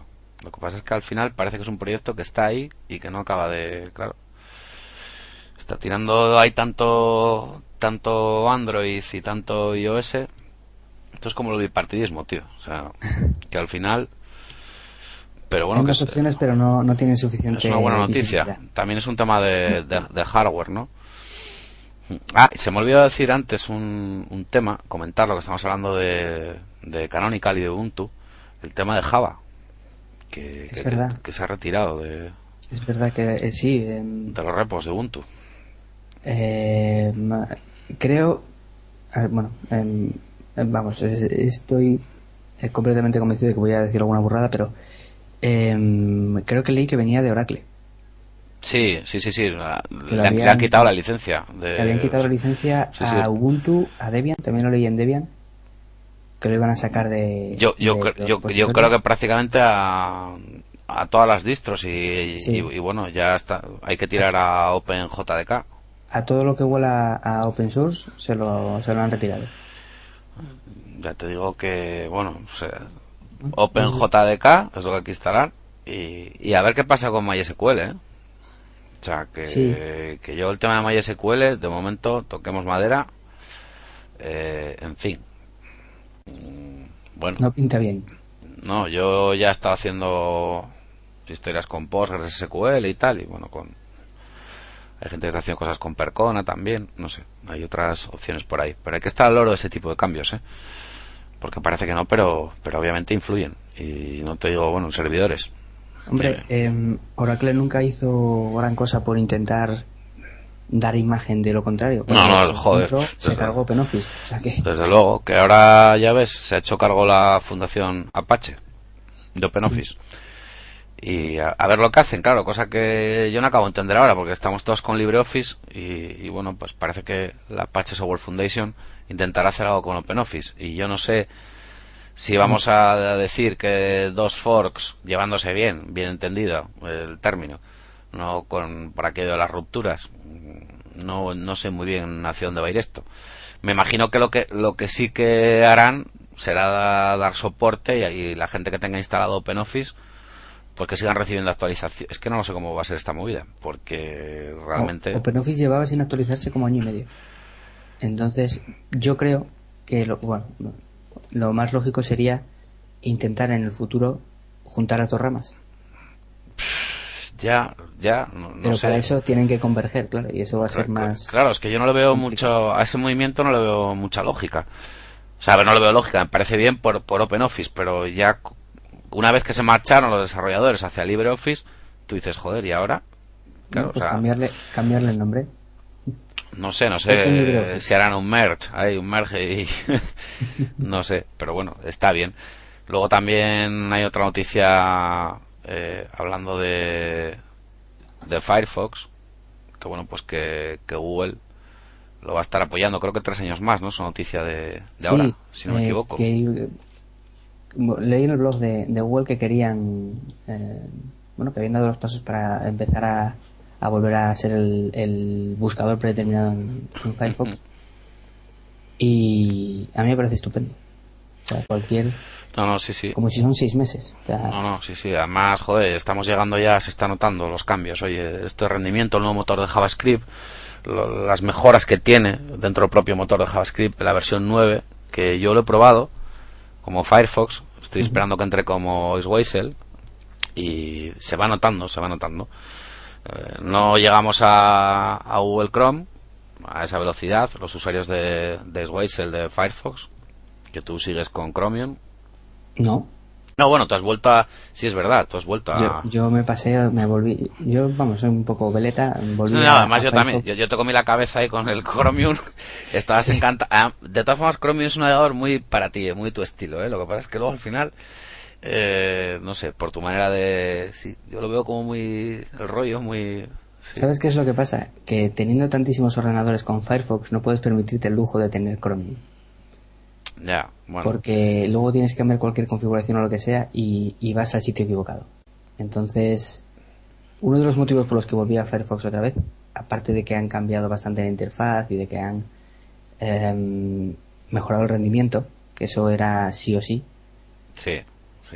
Eh, más que nada porque no tiraba el ordenador de él, pero eh, fue eso, fue que, que tengo demasiados ordenadores detrás con, con Firefox y, y bueno, no me apetece andar distinguiendo, ¿no? Ahora estoy con Chromium, ahora estoy con Firefox. Ja, a mí me encanta, tío, lo de cogerme el profile de Firefox y que me funcione cualquier sistema operativo. Sea OS X, sea Windows, sea lo que sea, cualquier distribución de Eso es una. Eso es una pasada, tío. Que, que de repente estén ahí toda tu sesión y solo te das cara al resto de la sesión, coges, lo planchas el perfil, copias, pegas, pumba, ya está ahí.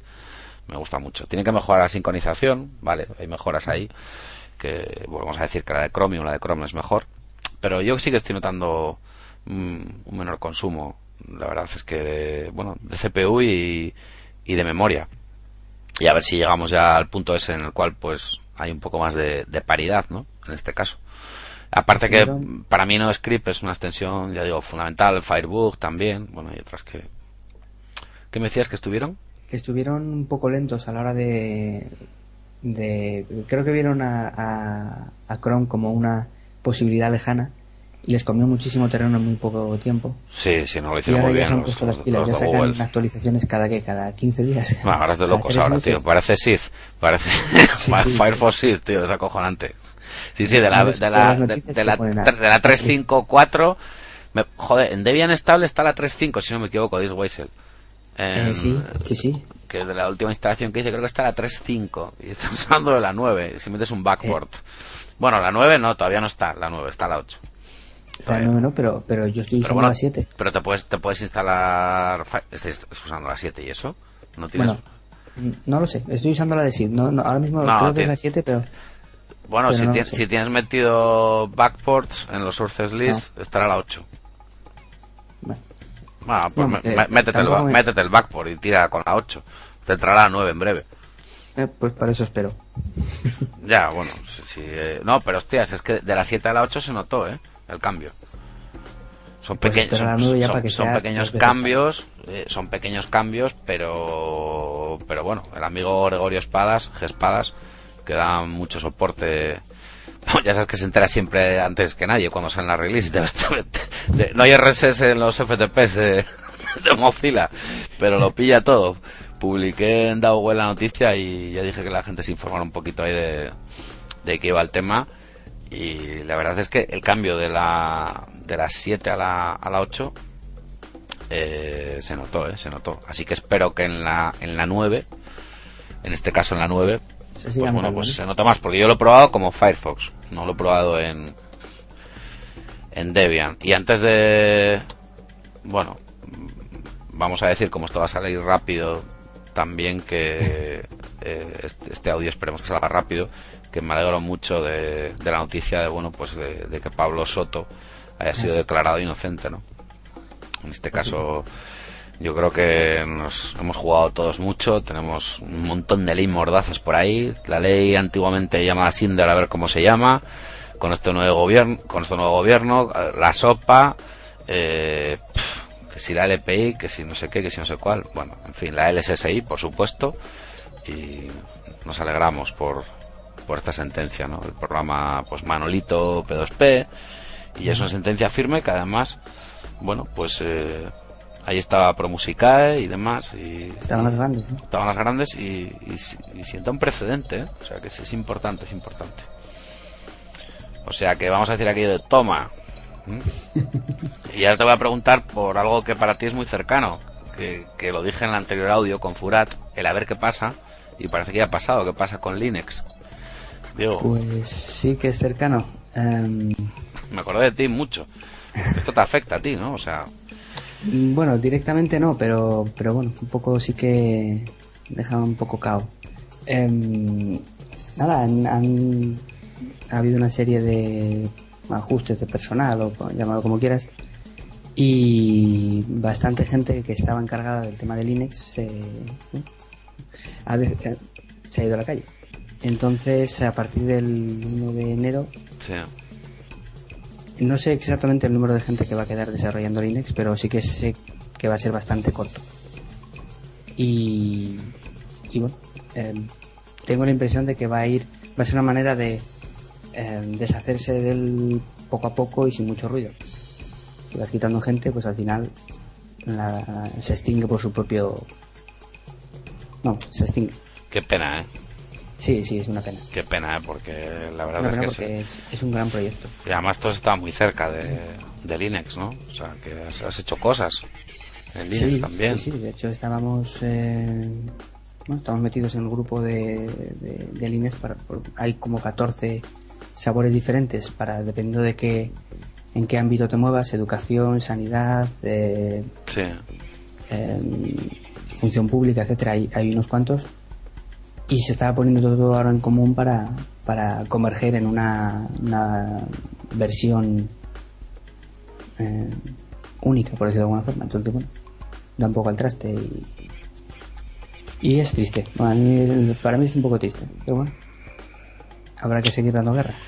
Sí, la verdad es que es una pena porque yo lo considero un, todo, todo un atraso. ¿eh? Mira que, eh, que estamos leyendo, joder, noticias como que ya lo habíamos dicho hace tiempo, noticias de, de ayer, de hoy, ¿no? Que, que en Múnich que están encantados, ¿no? Con GNU Linux y, y cómo están, pues cada vez más, ¿no? Eh, implementando, ¿no? Pues su, su distribución que es Linux Sí, en este caso, ¿no? En la administración pública y tal, y aquí, pues, con la que está cayendo, macho, y, y nada, aquí licencias de Microsoft Office a dolor, no hay ningún problema, eh, se quita, se separa, se frena seco al Linux, y la de Dios, o sea, quiero decirte que, bueno, que en este caso, ciertos sí, sitios... además es una pena porque estaba funcionando en, eh, por ejemplo, Linux, que es educación, estaba funcionando en, en colegios Claro, joder, es que... con software que, que tiene ya un montón de años.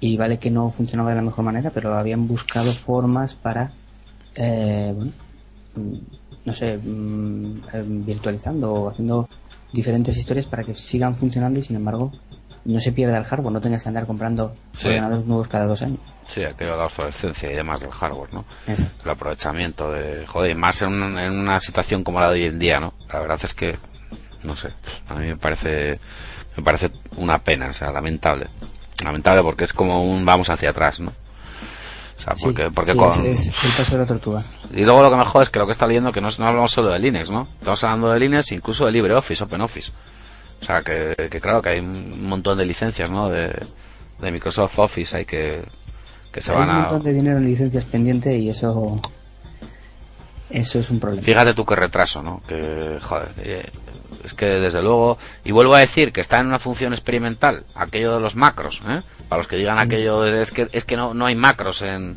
en LibreOffice, no para los que nos están escuchando, porque esto es kernel panic, pero el argumento es eh, totalmente, vamos, que, que me, me descojono yo con lo de los macros, cuánta gente utiliza los macros en Word. Bueno, pues en funciones experimentales hay una que se puede activar similar, ¿eh? que puede ser lo único que te pueden decir que no, es que los macros en Word, joder, me gustaría ver a mí, toda la gente que utiliza eh, Microsoft Office, ¿cuántos utilizan macros en Word? O sea, en fin, que me da la risa, vaya. Pues sí, es eh, bastante triste. Pues sí, es triste, sí, es triste y es un... Nada, pues eso, pues una pena, es una pena porque hay mucha gente implicada en ello, hay puestos de trabajo, hay una implantación de, joder, ya de tiempo ya, pues mira, la Junta de Extremadura, que era, 2002, creo. pues claro, que era pionera y tal, y ahora vamos, vamos hacia atrás. O sea, que bueno. Y bueno, quería mandar un saludo a Manuel Villar, que me dejó encargado el otro día de que le cuidase Linux. Ajá. Entonces, bueno, pues eso, que un saludo y que haré lo que buenamente pueda. Y Pues un saludo, Manuel, también para ti. que es una pena. Un saludo, un saludo muy cordial. Pues nada, Diego, ¿algo más que comentar para cerrar? tú villancicos no, ¿no? No te No, yo a ti. es que no tengo la garganta hoy, ¿sabes? No, Ah, vale, es eso. no, no me tomé la clara de huevo, me hice gárgaras sí. y... Vamos, puedo... Mejor que no, creo. Como, como no sé si al final va a haber un especial fin de año, como el año pasado, de esto que os mando, que, que me grabéis algo en el móvil y tal, por si acaso, que no sé cómo estaremos, pues bueno, pues alguna propuesta que te has hecho, alguna petición para este 2012, alguna historia, aquello que dices, bueno, pues este 2012, Sí, yo para mí mismo tengo una casi una orden. Apagar un poco más el ordenador.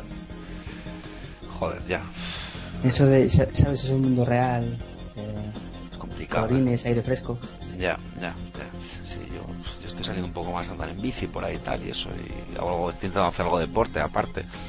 Pero pff, estoy viendo bastantes películas, ¿eh? Estoy viendo bastantes pelis, sí. Eso, antes estaba, intento desconectar un poco viendo películas también. Y refrescar un poquito el inglés.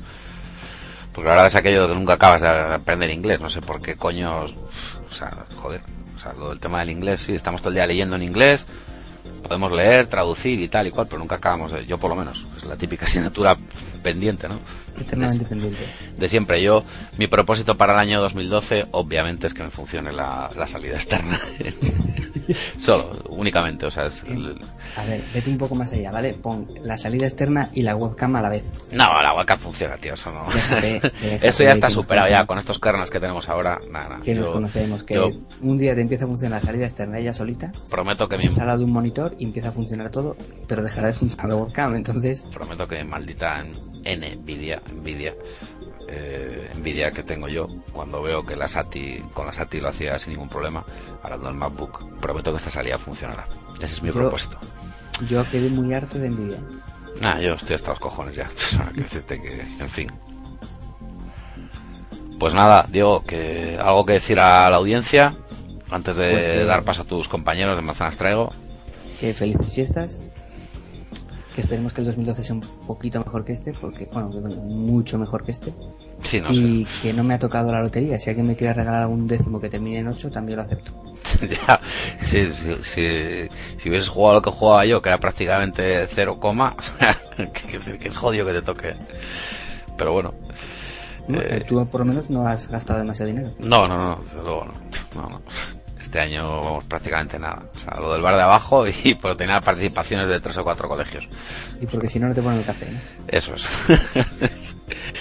Voy a dejar para los para la gente de sistemas y tal y los que nos siguen que les gusta el tema de los servidores una pequeña recomendación, una pequeña gran recomendación. Eh, Auto MySQL Backup. Acordaos amigos, Auto MySQL Backup. Puede ser vuestro mejor amigo haciendo copias de seguridad de MySQL programadas, incrementales, eh, por día, por semana, por mes, todas separadas. Hay otras soluciones como Amanda, Zmanda y demás. Aparte de hacer tu- tus propios scripts ¿eh? con tus MySQL dump, Auto MySQL Backup. Ahí queda eso. Recomendación. Aclaro el sistemas de monitorización de preguntas que me hicieron del, del pasado audio, creo que fue Diego.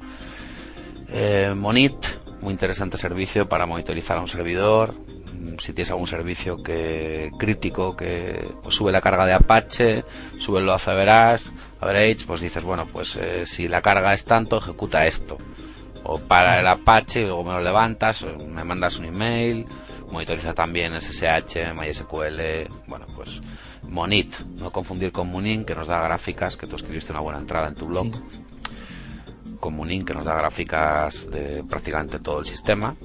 Luego está PHP Sysinfo, eh, luego pues no sé, hay otros otros sistemas también, pues como Cacti o no sé, hay, vamos, sí, sí, bueno, aparte todo Pachetop. Benetop, sí, bueno, todos todos estos. El otro día puse un tuit también con 25 25 herramientas o comandos bastante útiles, ¿no? Pero simplemente esa aclaración que alguien se liaba un poco con ello, ¿no? Es Monit, como suena, M-O-N-I-T. Monit, que no Monin. Pues nada, que muchas gracias a todos eh, por estar ahí. La verdad es que da gusto. La fidelidad, llevamos más de dos años y, y bueno, pues que de verdad que estamos muy agradecidos y yo por supuesto pues doy las gracias a todo el equipo y, y aquí hablando de, de Kernel Panic, pues a mis dos compañeros, ¿no? De, de andanzas, a Furati, a Diego. Alguien pedía un bujías traigo y no sé qué más. Eso Sí, a la, a la mustia, a la casi, ¿no? mustia. Diesel Panic y bujías traigo, a la Eso. mustia. Sí, de momento, sí. De momento estamos como estamos.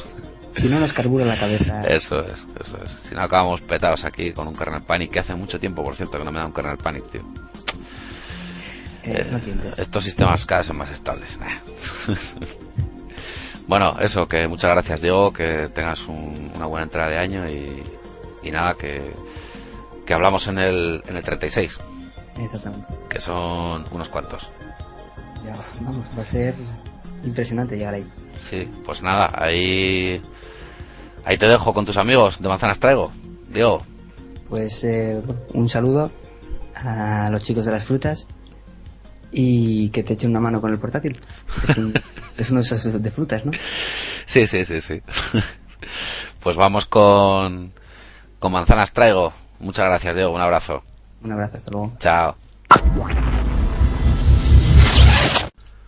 Bueno, pues una vez más, eh, estamos al micro.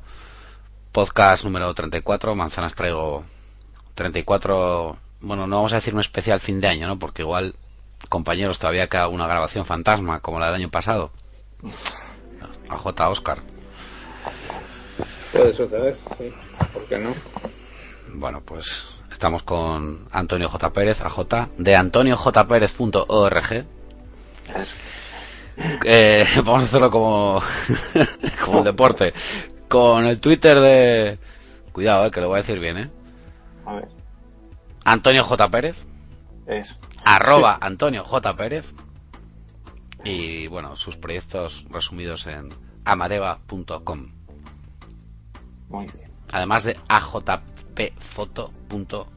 Voy a decir org. A ver si es cierto. Punto com. No, se lo sabía. vale, compañero de Caborian, de apachectl.com, de la web, etc. Y bueno, pues con Oscar Reisa. Su Twitter es arroba Reisa, Planeta Mac, Planeta iOS, rallies.net y flamante campeón de España de, de rallies, de marcas con, con Suzuki. Enhorabuena, Oscar. Gracias, gracias. Enhorabuena. Te falta el planeta vertical. Ah, bueno, no, como no hablas de él tú. Planetavertical.com, creo que es este. Yes. Bueno, pues nada, ahí le podemos ver a, a Oscar en pleno riesgo mm, en la montaña. Nada, pues unos vídeos chulos de montaña. Yo lo voy siguiendo, vía RSS. Pues aquí estamos los tres, en el número 34. Eh, vamos a hacer un pequeño repaso de lo que ha sucedido desde la última entrega. Y bueno, pues mm, si quieres empezar tú, Oscar. Eh, vale, pues no sé por dónde podemos empezar. Eh, quizá un poco la resaca de, de la muerte de Jobs, que ahora parece que todos son subastas relacionadas con Jobs. Que si documentos fundacionales de Apple, que si Ah, sí. spots firmados, la maquinaria sigue exprimiendo a los muertos. Sí, sí, algo vi, algo vi de eso. Incluso un vídeo que publicaste en Planeta Mac del año 84, puede ser. No, será un vídeo del año 80. El 80. Ya se veía ahí rumiando todas las, las historias que luego fue desarrollando, ¿no? Pero bueno, yo eso me... bueno, sorprender no me sorprende porque suele pasar, ¿no? Cuando alguien conocido muere, pues hay que, hay que sacarle máximo rendimiento. Sí, no, lo- no lo están haciendo mal. Estáis con la biografía, ¿no, J? Los dos. Sí, pero yo hace ya unos días que no. que la dejé ahí apartada, a ver si continúa. De todas hoy Sí. he leído que, que la va a rehacer un poquito, ¿no? Que van a añadir cosas. Claro, hay que seguir exprimiendo. Claro. Joder, hasta el patio. Sí, yo también la estoy leyendo, debo ir por la, por la mitad más o menos. Estoy cuando, cuando funda Next y Pixar. Bueno, y al final, por aquello de la cibercultura, eh, pff, me la acabaré leyendo, ¿no? Pregunto. Son 800 páginas, ¿eh? Joder. Y solo trae media docena de fotos. O sea, no hay dibujos, ¿no? No, no, es todo texto. Es todo texto. De hecho yo pensé que, bueno, yo tengo la versión digital, ¿no? Y pensé que habían sido cutres y que solo no había metido fotos en la versión digital. Joder.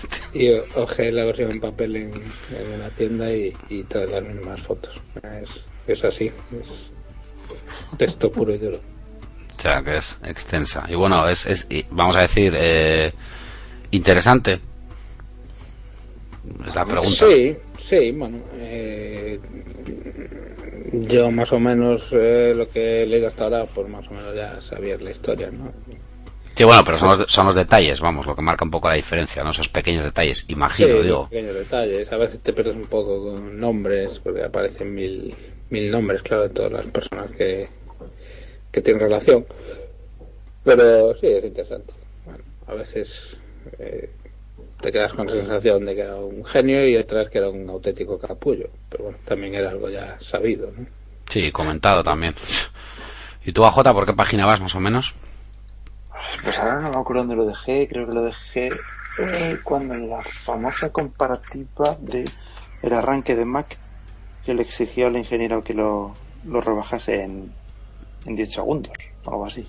No, no, nada, era, era por simple por simple curiosidad, vaya, porque... No, cuando estaban desarrollando el Macintosh. ¿Y qué es lo que más eh, os ha llamado la atención? A mí, Al típico persona- detalle, un detalle o algo que digas tú, bueno, no sé, si tuvierais que resumir un poco lo que habéis leído hasta ahora. A mí lo que lo- es que siempre me ha gustado ese tipo así de gente de- que te machaca un poco para para intentar sacarte cosas. Hay mucha gente que no, que, bueno, por lo que he ido poniendo en Twitter, me han tratado más o menos de, de loco. Como si no, ¿qué dices? Bueno, me imagino que dices gente que sabe sacar de ti realmente lo mejor, ¿no? No el típico que tienes por ahí arriba, que lo que hace es ponerte trabas y, y bueno, Hombre, pues sí, hacerte moving pero- y tal, intentar sacarlo sin saber, me imagino, ¿no? Que te refieres a eso. Pero tenía una manera curiosa, muy curiosa. Metiéndote caña saco. Entonces, yo tenía algún profesor así de ese estilo y realmente se aprende. ¿Y, y tú, Oscar? O sea, de lo que... Aparte de lo que ya sabías, ¿no? ¿Qué, qué es lo que más te está llamando la atención? Bueno, Tío. quizá comprobar que el, el gusto por el detalle era aún más obsesivo de lo que imaginabas, ¿no?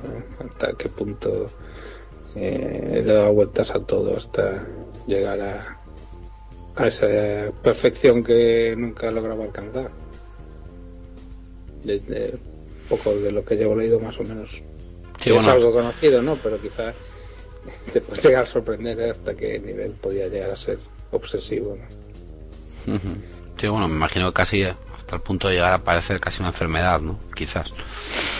Y un poco también que, que es un poco premonitorio. Hay un momento que habla de que, que va a durar poco, que tiene que hacer cosas muy rápido porque su tiempo se acaba. Era un poco. Estaba. Pues eso, una premonición de, de, de su futuro. ¿Y hay qué años vista más o menos? ¿A qué años? Sí, porque bueno, yo no sé cuándo se escribió esta... O sea, no, no- sé la, fe- bueno, la fecha, o sea, no sé exactamente cuándo se gestó, cuándo... O sea, Ah, cu- creo que estuviera un año y pico escribiéndolo. Y mm, deben acabarlo un poco antes de que se muriera. O sea, la, la biografía, obviamente, en este caso, hay que decir que es totalmente aprobada por él, Sí, sí, es una biografía oficial. oficial. que él, él quiso pues bueno, tratar prácticamente todos los, los temas, incluso sin revisarla. Él le dio libertad al autor para que la publicara y no pasara una cen- censura previa, ¿no? para que sus hijos y tal pues supieran más de, más de él. No, es un gesto que le honra, si es así. Y la versión que decía J de que va a hacer una revisión del libro, pues por lo que decían es un poco más ahondar en las circunstancias, bueno, los momentos finales, ¿no? De su muerte, que supongo que apuraron la edición para aprovechar el tirón de, de la noticia y tal. Ya, me imagino, pues todo, todo lo que ha sido después, aquella famosa Keynote que hablamos, a J, en la que no estaba Jobs, y lo que pasaba justo en ese momento. Lo que podía estar pasando mientras se presentaba el iPhone 5 y demás, ¿no? Lo que tengo curiosidad es que los que tenemos la versión digital comprada, es si esa versión nos la actualizarán gratuitamente o, o querrán que paguemos de nuevo por ella.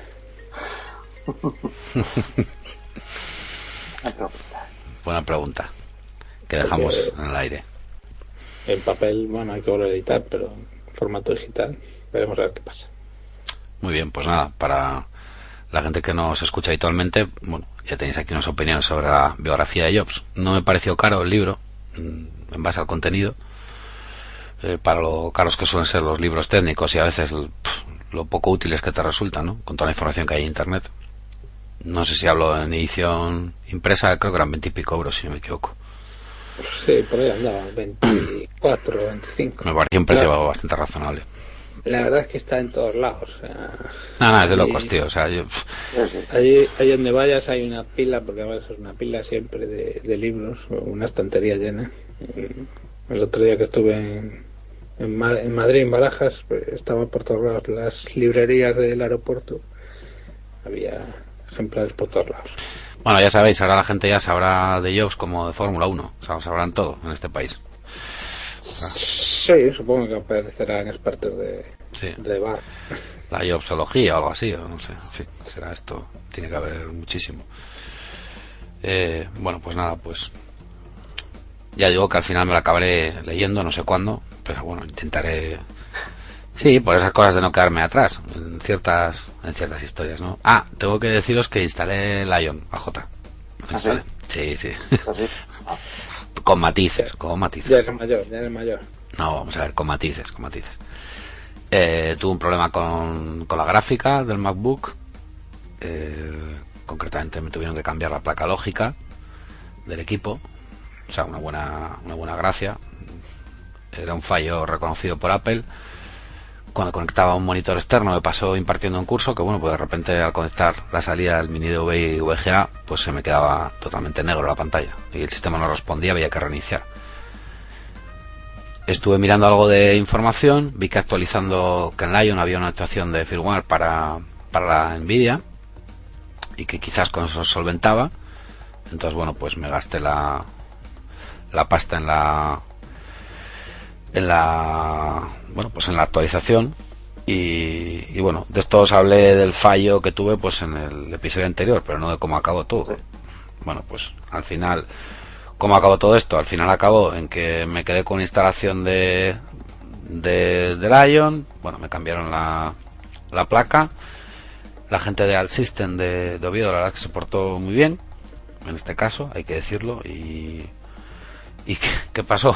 Pues, pues nada, pues que tenía Lion, pero ya no tengo Lion, chicos. Eh, sí, hice la mítica prueba que esta vez me funcionó. Me cogí un backup de mi Time Machine de Snow Leopard y eh, recuperé el backup cifrado con File Vault y sin ningún problema ahí estaba todo y no pasó absolutamente nada.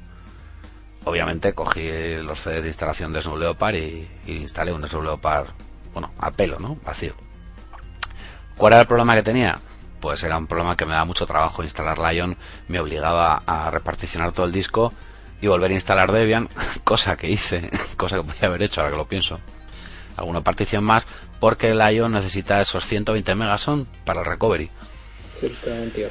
Bueno, entonces todos los esquema particiones que tenía con Debian pues me lo mataba un poco, entonces tenía que reinstalar Lion, tenía que volver a reparticionar para Debian y tal, y bueno, pues que era un cirio del copón.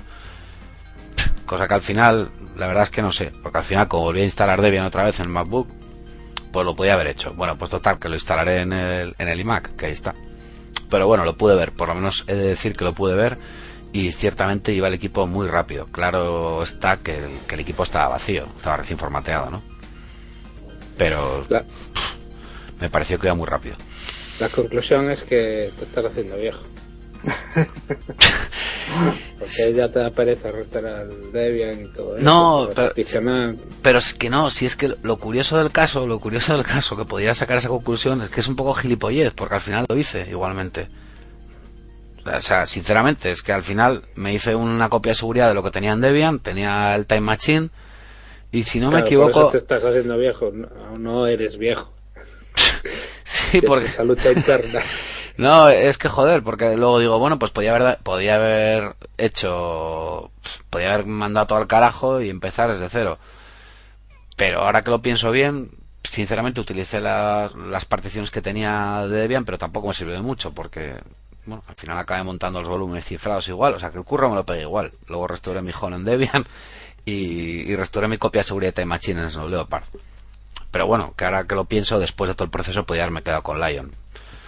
Aunque, bueno, nada, pues ahí está. Entonces, ¿qué pasa? El día de mañana, si quiero actualizar a Lion, pues tendré el mismo problema. No me funcionará Filevault, que es el problema que hay, no funciona.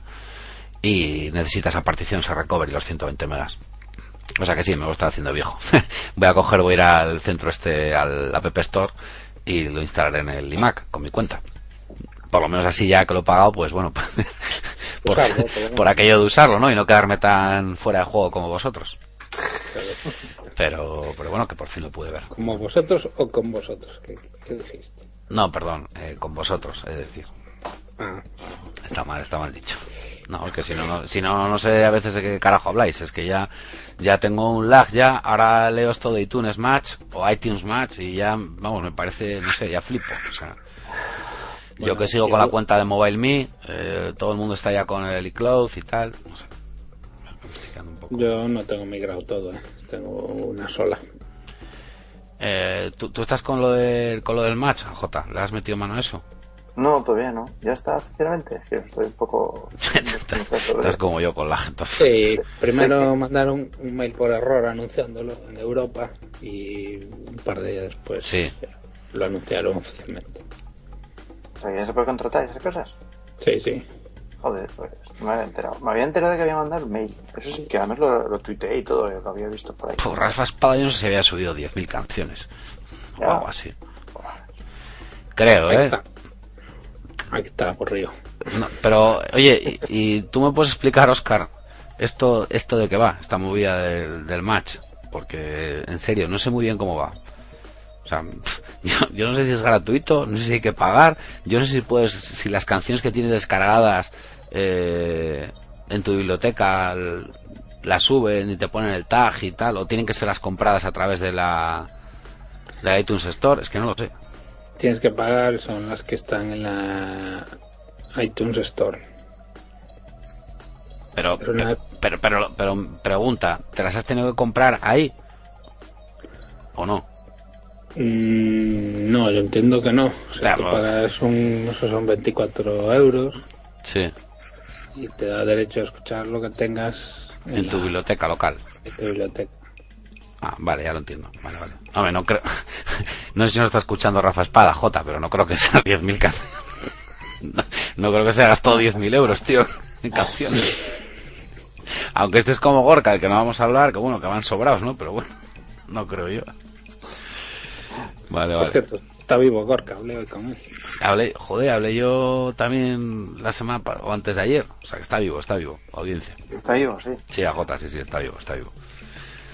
Estuve por ahí por su barrio, pero no, no lo llamé porque digo, estará, estará súper ocupado el pobre. Sí, bueno, ya sabes.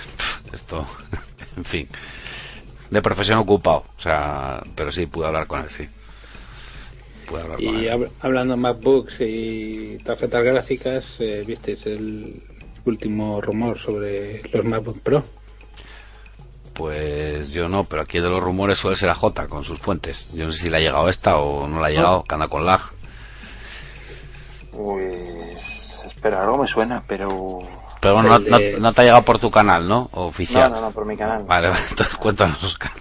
¿Cómo se que el próximo MacBook Pro, que puede llegar en pocos meses, eh, tendrá una pantalla Retina Display Uf. de eh, 2880 por 1800 píxeles.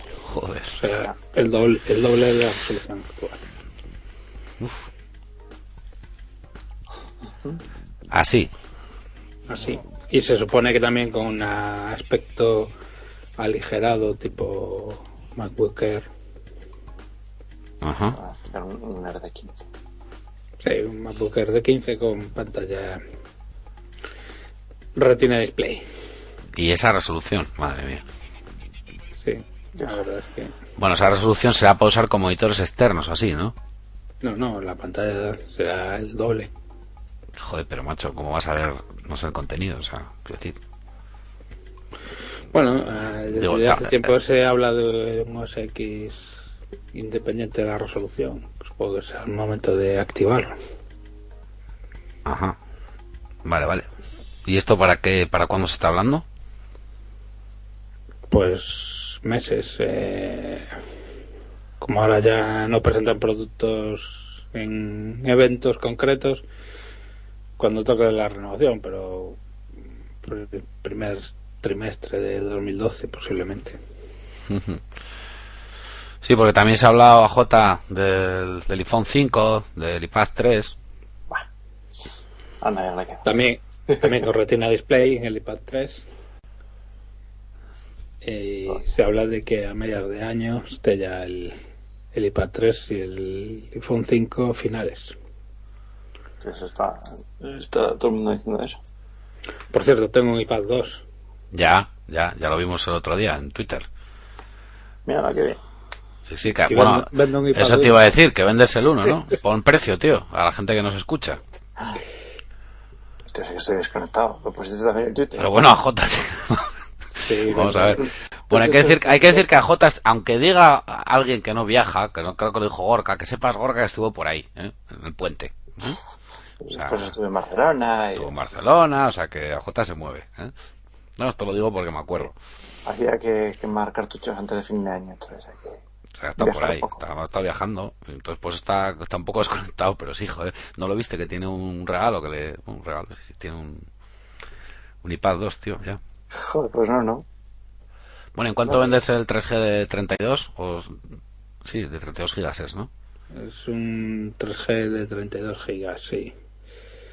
Eh, pues no, no tengo muy claro por lo que estoy viendo en eBay, pues eh, incluyendo una funda original Apple de regalo y un stylus para la pantalla, pues sobre 400 pavos o así. Vale. ¿Qué cuesta nuevo? 600 y pico, ¿no? 700. Ese te costó... 700. 32 3G. Vale, pues ahí queda. La verdad es que se nota que es más ligero el iPad 2. Se nota que es más rápido Hmm. y creo que se nota que consume más batería. Que consumen más. Sí, sí, yo diría que sí. Yo diría que al iPad original podías dejarlo. Pero bueno, hace poco que lo tengo, tampoco son pruebas exhaustivas. Y la batería está nueva, habrá que darle unos cuantos ciclos de carga, pero me dio sens- sensación de que se, se gastaba antes. Tú tienes el 2, ¿no, J? Sí. Vale, vale. ¿Y le notaste, o tú pasaste al 2 directamente, o tuviste el Sí, yo no tenía ninguno. Claro, como el mío, que aquí está. Aquí está que, que no sé, no sé, que la verdad es que... Hombre, lo que sí que se nota es. eh, si tienes la localización, sí que chupa mucho. Claro, bueno, en iOS 5 me imagino que habrá que meterle mano como al, como al teléfono. Por cierto, que hay mogollón de gente que no, que no te ha actualizado iOS 5, ¿eh? Anda que no hay bugs por ahí. Y otra cosa que le puse la, la funda, el Smart Cover de Apple, que está guay, pero a mí me pone nervioso eso de que la mitad esté expuesta. Espera, la mitad está expuesta, quieres decir la parte de abajo. Sí. Sí, Ya, bueno, sí. era- Sí, sí. no sé si ay, me han comentado que no, que bastante resistente a rayazos y tal. Espera que lo mire, porque lo tengo aquí. Eh, con perdón, y voy a decir en con los cojones. Eh, me espera, yo voy a decir con perdón una mierda. O sea, llevo dos rayas de alucinar. es es que lo tengo aquí. Además tengo un precioso iPad 2 rosa, con la funda rosa. Quiero decir que... Rosa. Sí, joder, no, es que es de mi madre, tío, que no, que no lo coge ni para Dios. Ahora parece que va a coger el iMac ahora que está más animada. Sí, por eso es rosa, es rosa la funda Oscar, sí, es rosa porque era para ella, ¿entiendes? Entonces, quiero decir, una excusa. Tengo un precioso iPad 2 con una funda rosa que no utilizo nada. La verdad, y por detrás ahora que lo veo está un poco chungo. No está muy rayado, pero está feo, ¿eh? Pues me imaginaba y por eso también compré un, a posteriori una, una bolsita de Bueno, esta pues, pues yo doy fe que tengo, joder, da vergüenza la- las huellas, la mierda que tiene la pantalla J, tío. Pff, estoy viendo la hora. Madre mía. En fin. Bueno, pues nada. iPad 3, nuevos MacBooks, hay que sacar hardware. El iPhone 5. Bueno, y, y que J nos cuente el tema del Carrier IQ que, Dijo en Twitter que se lo estaba chapando. Sí, que estuvimos ahí, yo también estuve tuiteando bastante sobre el tema. Que nos cuente, que, nos cuente un poco. Yo, es que todavía no tengo yo muy claro exactamente eh, si es como dicen los, los fandroids o si, si realmente. Eh, hay dos vertientes. El que dice que es de por sí un software rootkit que no hacía otra cosa más que espiar. Sí, Y luego está la otra vertiente que es que realmente ese programa mm, recogía estadísticas, pero se les fue la mano con lo que recogían y recogían todo. En Android. Entonces ya no sé qué pensar. Bueno, es que fijaos la que se montó, porque luego salieron diciendo los de RIM que decían que ya no nos afectaba, eh, salían diciendo que también, pues ciertos fabricantes de, dispositivos Android que ellos tampoco, que eran algunos, entonces claro, o sea, no sé, se montó aquí la de Dios. Y en el caso de Apple se comentaba que era quizás lo menos malo, porque bueno, pues desactivando el envío de información eh, de diagnósticos, ¿no? Hacia Apple, pues que se, que se solventaba, ¿no? Entonces al final aquí al principio mm, se montó un pollo bastante gordo, luego salió todo el mundo aquí comentando, cada uno obviamente dando explicaciones, porque el tema es muy gordo, y ojo, que está investigado a nivel europeo, o sea que el tema es gordo, ¿eh? O sea, no es ninguna, ninguna chorrada pero que las informaciones, bueno, pues a medida que iban pasando eh, los días, pues bueno, iban, iban cambiando, ¿no? O sea, quiero decir que al final, claro, que al final estaba instalado en un montón de, de móviles, ¿no? Y bueno, pues la gente de BlackBerry decía, pues, pues que no, luego se hablaba de unos 150, 200 millones de dispositivos que estaban en, en todo el mundo, ¿no? Eh, se hablaba de NEC, de HTC y demás. Bueno, o sea, quiero decir que el tema, desde luego, ha sido bastante mm, preocupante, vaya. O sea, no ha sido ninguna Yo, tontería. yo en, el tema de Android no, no lo sé mucho. Apple dijo que, que sí que lo había usado, pero que lo estaba dejando y que posiblemente la próxima actualización ya desaparezca el sistema. Pero mm, yo creo que la cuestión es. eh, lo estaba utilizando de manera, en teoría, oficial, ¿no? Para recopilar Sí, claro, para. Sí, Es que- A mí en MNM me llegaron a decir que no. Que es que Apple tenía sus, su propio programa de estadísticas y que lo de Carrier ICQ era, o sea, Carrier IQ, IQ, sí. era em, rootkit a secas. Bueno, la empresa, la empresa Carrier IQ dijo que, que la responsabilidad que caía en los fabricantes, ¿no? Que, que no la empresa que era la aplicación y que cada siete días pues se, se borraban los datos, ¿no? Que se, que se recopilaban. En este caso, lo dijo Andrew Coward, que es el, vicepresidente en una entrevista que, que le hicieron en The Verge. Entonces, bueno, pues eh, hablaba aquí que, que si, pues que, que el fabricante decidía, ¿no? Pues lo que, lo que había en ese fichero de datos que se enviaba y a través de, de su API, pues que ellos, ellos lo, lo decidían, ¿no? y que, y el problema era que, además de que se enviaba, que se hacía una copia de lo que se enviaba, de esos datos, ¿no? Entonces, bueno, yo no sé si habría que decir a la gente cómo se desactiva, por cierto, en, ya que estamos en Manzanas Trego, en, en iOS. Que, que- que creo que no lo hemos dicho. Aquí. ajustes, notificaciones, Ajustes, notificaciones. envíos, informes y desactivar el envío de informes. Lo estoy diciendo en memoria, ¿eh? pero creo que era ahí. Ellos decían que bueno, que era pues un sistema pues como inteligencia móvil, ¿no? Para mirar rendimiento de dispositivos, redes y tal. Y, y luego pues lo que hablamos, No, pues sí. publicidad contextual, pues con el Tú típico... en, pues, en como- el iOS 5 puedes ver lo que está guardado ante los ficheros y básicamente son logs de error de aplicaciones cuando se cierran. Básicamente lo que hay ahí, o por lo menos lo que muestra, es logs de error de sistema que manda Apple por cada calle. La milonga es que la compañía decía lo típico, ¿no? Que lo que hacen pues para mejorar la experiencia del usuario, mejorar los productos y tal. Al final, bueno, cuando te están metiendo es un pepinazo, pues tipo acordados, pues no sé, pues hablando de Alexa, pues la super cookie y demás, ¿no?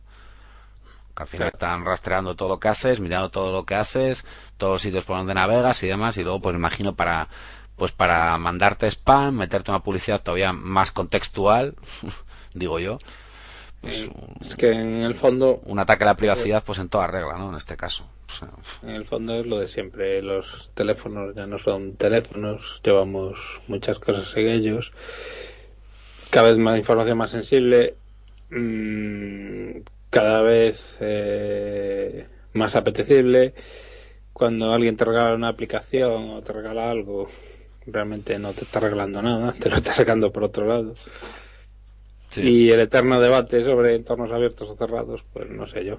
Si, si confías en quien gestiona el entorno cerrado, no sé si será más seguro que un abierto en el que cualquiera pueda meter mano y instalar cosas sin control ninguno. Bueno, esto es lo, esto es lo de siempre. Yo no sé si has leído el post que escribió Ricardo Ali en su blog.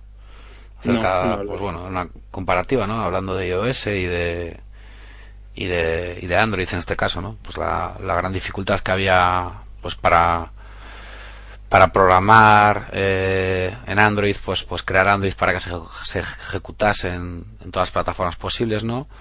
y los riesgos también a veces que conllevaba pues el trabajar de ese modo multiplataforma y demás y tal y bueno pues por el otro lado el caso de Apple hablando de hardware y software y con sus políticas bueno es un, es un post que, que te recomiendo darle un vistazo no que quizás por un lado podía estar la ventaja al ser cerrado con las desventajas que conlleva de que bueno pues que eh, hablaba un poco pues tema de Android no de pues de las máquinas virtuales que se ejecutaban dentro no para funcionar y tal, como estaba programado y tal. Y bueno, pues estoy hablando Sí, tú de entornos abiertos y cerrados. Y de Sí, bueno, ventajas, desventajas y tal y demás. Hombre, no sé. Yo, a mí me parece lo del Carry Q me parece una cagada de cojones. Ahora todo el mundo dice yo no, yo no, eh, yo no soy, estos sí son. Bueno, o sea, Motorola dice que no, eh, BlackBerry dice que no, los otros dicen que tal, los Android que solo algunos dispositivos y al final, bueno, no sé, yo si estamos aquí todos medio troyanizados, espiados, no sé, o sea, esto es... ¿A qué huele la nube? Bueno, ya se sabe que Google regala casi todo a cambio de que Ya. De venderte a ti como producto. Acuérdate de mi famoso, acordaos de mi famoso post que me llamaron de Irlanda con la movida de Pues, pues es eso, entonces. que todavía me eh, acuerdo. Dentro de esa lógica y esa dinámica, eh, los productos de Google deberían tener la mayor capacidad de recogida de datos porque es lo que venden.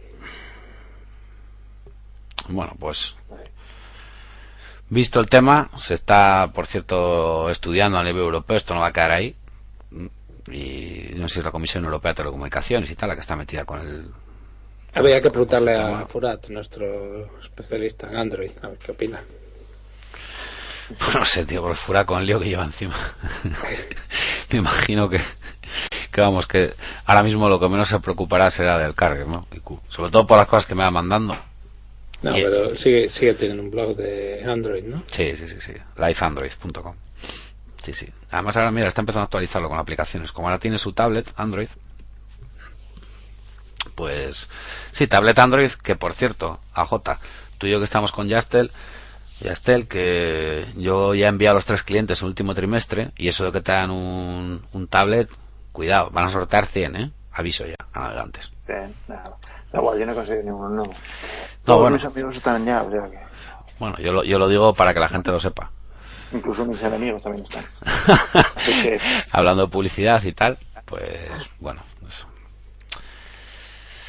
Bueno, pues preocupante desde luego el tema de Carrier, como pues otros servicios, pues hemos hablado de vulnerabilidades, de problemas de Twitter, de WhatsApp, de Dropbox. Yo en mi blog también he comentado temas que bueno que hay que tener mucho cuidado con ciertos servicios. Otro problema ya es pues a nivel de, de core o de sistema o de cosas como estas, ¿no? Que te encuentras por el camino. O servicios como el iMessage, que también fue Mm. noticia estos días. Sí, sí, sí. Ya hablamos en el anterior de AJ. Lo comentaste. Si quieres eh, volver a decirlo, porque hay gente que se está incorporando al podcast, cómo hacer que. ¿Cómo lo hemos nombrado? Y, y message eh, o iMessage, eh, Oscar. ¿Cuál es el. la denominación oficial, ¿no? Hay AJ. ¿Cómo es esto, tío? Y mensaje. Vale, bueno. A ver. AJ, pusiste un post en tu blog, ¿no? De, de cómo. Sí, de, cómo mm, no gastarte pasta mandando mensajes, ¿no? A lo tonto. Espera, que voy a buscar el... Sí, porque hay, hay- otra hay otra aplicación de este tipo que es para hablar, que es el Viber también, ¿no? Que cuando no... ¿Cómo era el tema también? Que hacía algo parecido, ¿no? Que si no tiene conectividad wi- wifi... No Yo, no, me, no me refería tanto a eso como a las últimas Sí, noticias a- que surgieron de que mantiene conexiones. No, eso es buenísimo. A esa, a esa vamos después. Primero que vaya siquiera J para los que se incorporan. Como, pues bueno, hay que explicar que cuando tú mandas un SMS a alguien que tiene iOS 5, automáticamente, pues si tiene el iMessage, vamos a llamarlo así, o la iMessage, o no sé, ya, porque ya me estoy viendo chiflado. Y el, mensaje. el iMessage. No, mensaje. que sí, joder. mensaje, vamos, sí, vale, da, da igual, ese. Eh, que sale en color azul y si es un SMS normal en verde. Entonces, Sí. bueno, pues hay una manera de evitar que, que si en ese momento pues no tienes conectividad eh, Wi-Fi o 3G, en vez de mandártelo a través de la red de internet, pues te tarifiquen un SMS. Entonces, coméntanos a J si quieres. Sí, bueno, en ajustes mensajes está la opción de activar y mensaje. Y hay una opción que es enviar como SMS. Vale, pues eh, La desactivas se desactiva. y tú puedes seguir enviando SMS a la gente que no, que no tiene el servicio, pero a la gente que tiene el servicio te ahorras el disgusto de uy, me quedo sin cobertura. Sí. Bueno, que- queda el mensaje sin enviar, ¿no? Entiendo. Pues creo que sí, porque yo la verdad que tenía suerte y, y se me han mandado todos. A mí no se me ha dado el caso, pero me imagino que si queda sin cobert que sin queda sin conectividad, sin red y demás, pues que se quedará sin enviar como pendiente de salida, supongo. Sí, creo que sí. Bueno, pues eh, dicho está. A lo que se refiere Oscar es a un es a un problema pues que ha habido recientemente. Cuéntalo, Oscar, porque esto es, esto es un tema gordo esto. Pues nada, pues hubo más de un usuario que pues le robaron el iPhone. Entonces, pues bueno, procedió a eh, borrarlo remotamente, a, eh, cancelar la, el Apple ID. Cambiar contraseñas, cancelarlo y tal. Y, O sea, to- o sea, perdón, todo lo que hay que hacer se supone cuando te sí, Bueno, en cuanto Find My iPhone o My iPad y tal, llegas, borras, cambias todo tal. La idea es, es el, bueno, el Cambia nombre del usuario del Apple Store, cambia la contraseña. la contraseña del Apple ID. Y nada, el ladrón eh, sigue recibiendo y enviando y mensaje y mensaje desde el dispositivo robado, pues en tu nombre.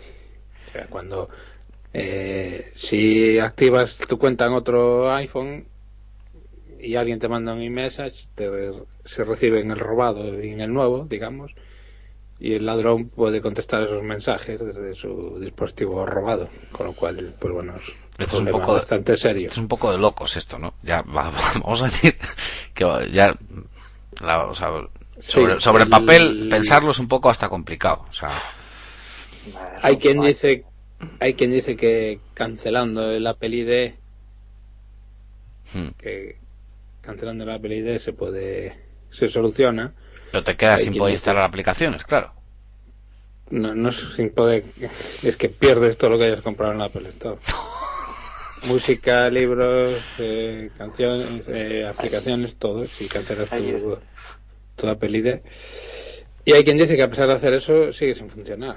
Bueno, aquí me imagino que se le puede pedir algún tipo de responsabilidad a Apple, ¿no? Entiendo, en un caso, Sí, supongo que estarán trabajando en solucionarlo de alguna forma. en un caso de Debe estos. ser, debe ser que hay, hay una identificación entre el UID, el identificador de único de cada iPhone, Sí, y, tiene que ser así. y el usuario en un servidor de Apple que no se actualiza cuando se borra un dispositivo, se cambian contraseña, entonces Sí, o por, sigue- o por Mac address o algo, no sé. no, supongo que es el UID. Sigue asociando una especie de caché en la que sigue asociado ese dispositivo a ese usuario y entonces sigue recibiendo los mensajes. Y es una cagada, la verdad. No, es una cagada cojonuda, o sea, te puedes quedar flipado. Bueno, o sea, con lo cual, Pues nada, lo mejor es soldarle una cadenita abajo. no- le iba a decir a J. Oscar que su, su plan de dominación mundial para acabar con WhatsApp tampoco, tampoco parece funcionar muy bien. O Bueno, sea, si todo va bien, mientras no te lo robe. no, no, si la movida no es esa y si se lo roban al otro, es que yo qué sé, es que claro, está mucho que pensar. No. Porque soldarle una cadena y... No, joder, pero si se lo roban al que le estás mandando los mensajes, te quiero decir, Bueno, claro. claro, es que te comprometen a ti. O sea, que bueno, amigos, acordaos. ya, es que, ya, siempre digo aquello de, además, os acordáis, siempre lo he dicho con los foros y tal, ¿no? Que hay que procurar hablar en privado como si te estuvieran leyendo en público, ¿no? Aquí ya lo de la privacidad, yo ya no sé cómo la vamos a hacer. En fin. Pero bueno, no, no- no sé, o sea, yo... Dios, que no, que no salgan los chats privados de un mensaje, porque vamos. No, no, claro, es que esto ya... Es que tú, es que, tú imaginas... Yo no tengo... No, vamos, no tengo mucho por ahí escrito, ¿no? Pero bueno. Vamos a mandar un saludo aquí a Dani de, del Arca de Alianza. eh, futuro proyecto en el que vamos a aparecer, por cierto, a J y yo por ahí. De vez en cuando. Lo que pasa es que no vamos a decir el nombre, porque esto es como los planetas de Oscar. Igual estamos Ah, sí. metiendo, metiendo la pata, no sé, si como no ha puesto nada, creo, o si la ha puesto en Twitter, no sé No te creas, yo no sé cómo se llama. bueno, arroba señor perogrullo. Eh, aunque no hay ningún problema, Oscar, porque ahora como, bueno, por lo menos en Movistar los mensajes son gratis, pues nada, nos toca el spam navideño, ya lo puse otro día en Twitter, de, de mensajes gratis de Movistar. Vamos a ver si se nota el efecto con la Hostia, yo ya empecé a recibir felicitaciones. Claro, ¿no? yo, yo también, a- a un huevo además. 19. Yo tengo ya es más. 20, pero yo las recibí ya el Yo tengo alguna ya, tengo alguna, con el lamentable mensaje rollo 15M de, de Movistar. Bueno, pues nada, pues qué es lo que hay, J, tío. Que WhatsApp eh, tiene ciertos problemas y no te digo nada si te pones a sniffar tráfico en la misma wifi usando WhatsApp. eh, que el. Machi, Acabo de leer en, en Book Track una noticia de, de WhatsApp PP. No sé, te la podría pasar enlace además de hoy de ahora, ¿eh? También una de estas así jodidas con el tema de que, bueno, su- suplantación del. O sea, de cómo activarlo, mandando el mensaje del error y tal, poniendo el número y cómo activarte la cuenta de otro. Todo por aquí un, link. un- el e-message o el e-mensaje o e-message, no sé ya, porque no sé cómo decirlo ya. Eh, Vamos a tener un problema con esto, Oscar, ¿eh? O sea, más vale que no hablamos mucho de esto. El sistema de envío de mensajes de iOS 5 eh, también ahora mismo está bajo un presunto problema, como podemos ver. Si pierdes el teléfono, lo borras y haces absolutamente todo lo que debes hacer, pues al caco, al mangui o al afortunado dirán algunos, pues le van a llegar duplicados mm, los mensajes que mandas por el sistema de, de envío de mensajes de Apple, de iOS 5. Hombre, tiene un efecto secundario bueno, que es que puedes llamar al hijo de puta que te lo robó. Ya, bueno, sí, tam- también lo puedes hacer con lo del Feed My iPhone, ¿no? O sea, No, pues puta, lo borras, ¿no? Sí, bueno, ya no puedes ir, te puedes cagar en eso. Sí, bueno, sí. Sí, lo malo es que le van a llegar al otro también de rebote, pero bueno, sí. Pues nada, amigos, que tengan cuidado ahí fuera con lo que escriben.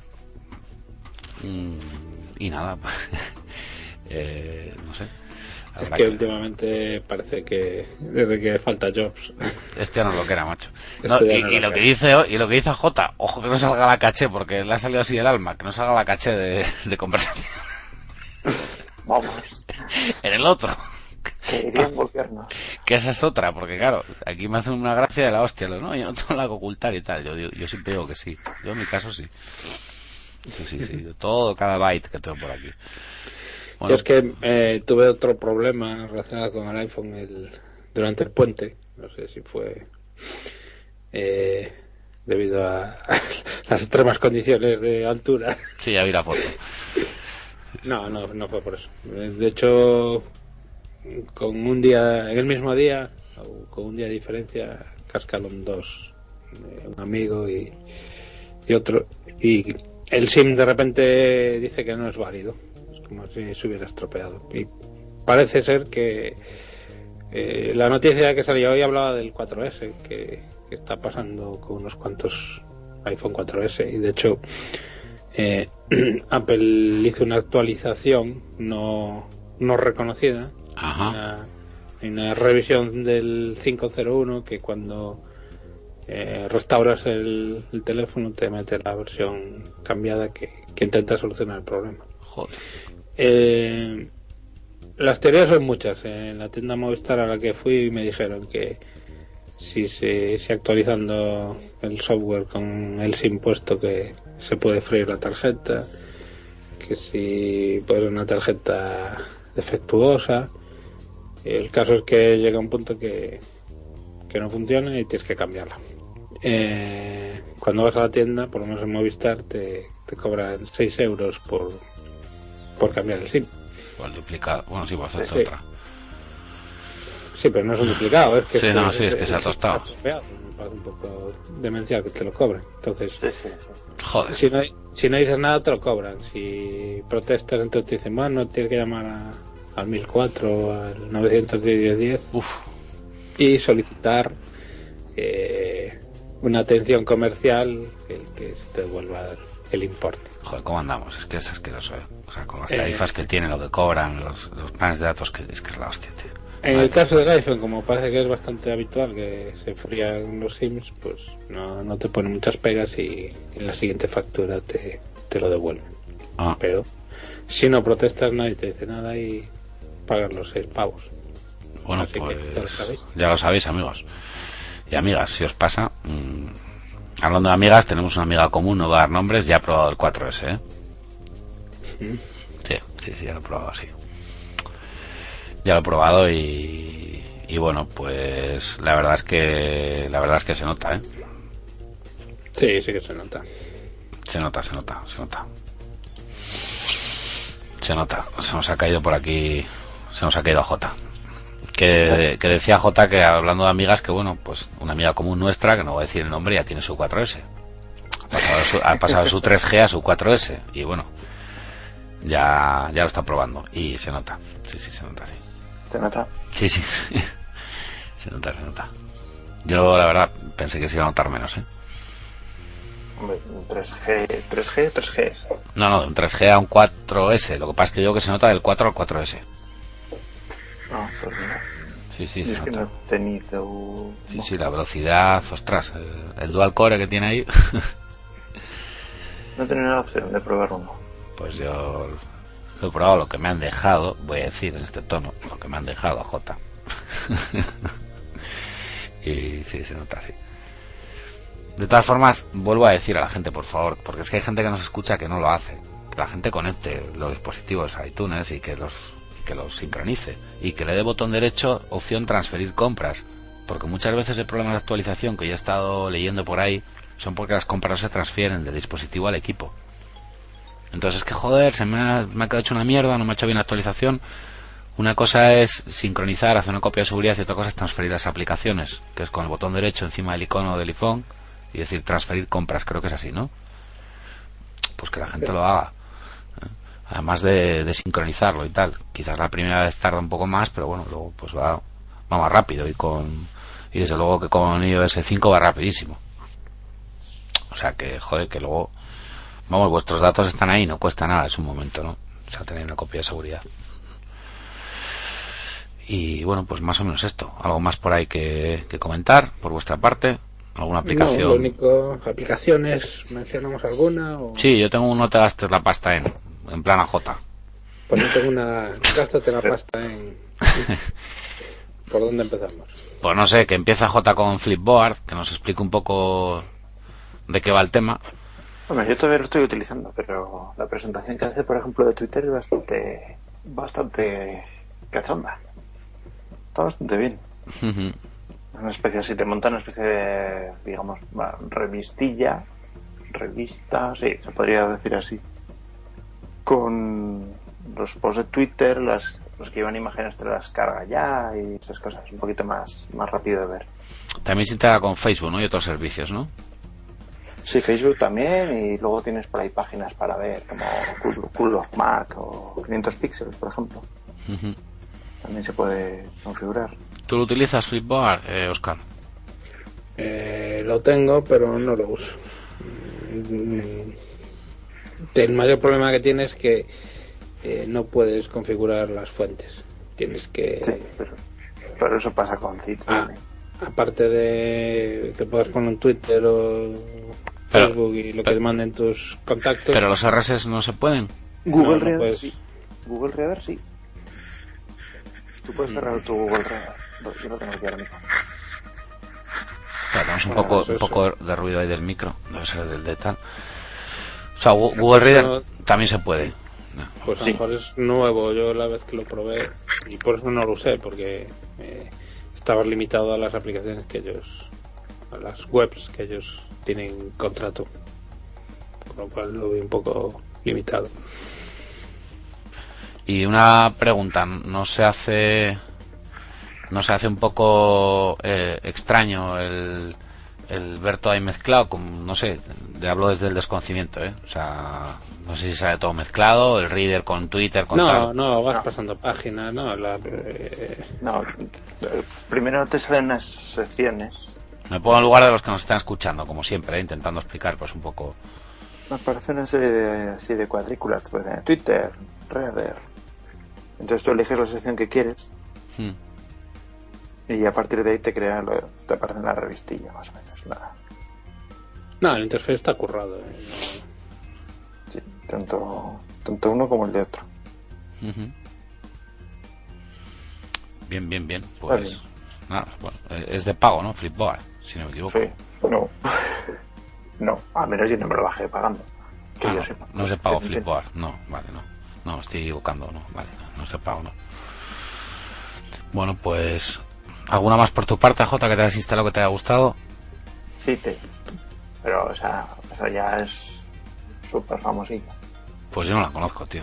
¿No la conoces? Con Z, Sí, ¿Por qué no, no usas el iPad? Z y T. sí. O sea, no, Z y T, Sí. como Esa está ¿no? más. Esa es, sí que es más. ¿Y esta de qué va? cerrada. Es lo mismo, es una especie de revista. Sí. Tú le dices. Te puedes conectar en teoría, le puedes dar la cuenta de. De Twitter y de. ¿Cuál es la otra? ¿Google Reader o Facebook? Entonces te saca, digamos, los temas que te gustan. Y a partir de los temas que te gustan, de una serie de fuentes te va presentando noticias. Hostia, pero bueno, sí que. Tam- y tú puedes decirle, pues esta noticia me ha gustado, esta no me ha gustado. Entonces, a partir de los me gusta, no me gusta, se va, va aprendiendo y cada vez te va mostrando Ajá. dentro de la misma temática noticias que te puedan, en teoría, interesar.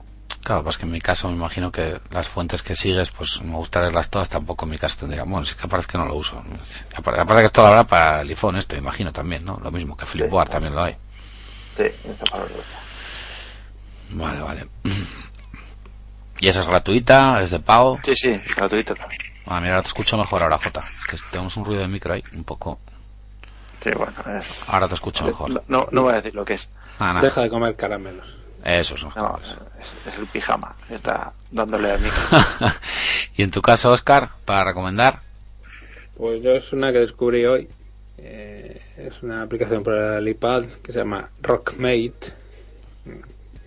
Que es. Eh, ha estado oferta estos días a 79 o 75 céntimos. ¿Cuánto es? 79. Y bueno, lo que permite es eh, hacer música. Es una especie de mm, aplicación para rock and rollear Ajá. cuatro. Tienes una batería, dos guitarras y un teclado. Y pues bueno, unos estilos predefinidos que te cargan acordes, pues bueno, tienes algunos efectos y tal. Ah, es, es muy resultona y para para quien tenga hijos, sobrinos en estas fechas, pues puede ser para la Bien, divertida. Y tal, con casa también. Vale, vale. Pues. Pues apuntada queda. ¿Y alguna más? No, no, no he instalado más aplicaciones. Muy bien, pues yo nada, pues para no recomendar Wi-Fi Scanner, por ejemplo, mm, estoy viendo aquí Start a Network Scan, es buenísimo porque lo doy a scan en Wi-Fi y me sale el router, mm, sí, y me sale eh, mi equipo, que no me pone bien la MAC address, me pone la IP, pero no me está poniendo el resto de equipos que tengo conectados en mi propia Wi-Fi, con lo cual no sirve para nada. No sé cuesta dos pavos así. Esto no lo voy a explicar a costa de que vino, pero bueno, en Android sí que decir que hay mejores aplicaciones, pues con el tema de los passwords, los routers, los wifi y tal, eh, mejores opciones que en, que en iOS. Eso os lo aseguro, vamos. Eh, luego está Inet, que es un poquito eh, más completa. Esta se supone que te escanea las 254 IPs de tu, de tu red.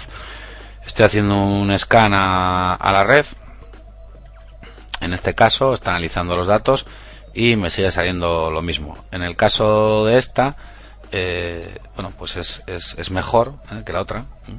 Mm, Porque esta, bueno, sí que te saca bien la, la dirección MAC, la MAC address y tal, aparte de las direcciones IPs, aunque también me falta algún, algún dispositivo. Sería como si haces un nmap menos S minúscula P mayúscula y escaneas toda la red, ¿no? Por decirlo de alguna manera. Bueno, pues eh, esta es más recomendable, la de iNet o iNet. ¿eh? Y luego tengo alguna que es Subnet eh, Insight, como podéis ver estudiándole bastante al tema este, porque me pilló un poquito, bueno, que, que esta, vamos, prácticamente eh, no la he podido probar mucho, pero bueno, vi- viene a decir lo mismo, está haciendo ahora mismo un Bonjour Scanning y ahora mismo os digo. En ambos casos no me reconoce eh, la conexión que tengo en el MacBook, por ejemplo, por Wi-Fi. Estando dentro de la, de la propia red, me sigue saliendo dos hosts aquí. ¿eh? No name, me sale el router y también el, el teléfono. ¿eh? Me sale, bueno, la primera vez online, offline, la MAC address también. Bonjour información, historia, bueno, este es un poquito más, más completo este. El nombre es un poquito extraño, ¿eh? Eh, Subne eh, Insight.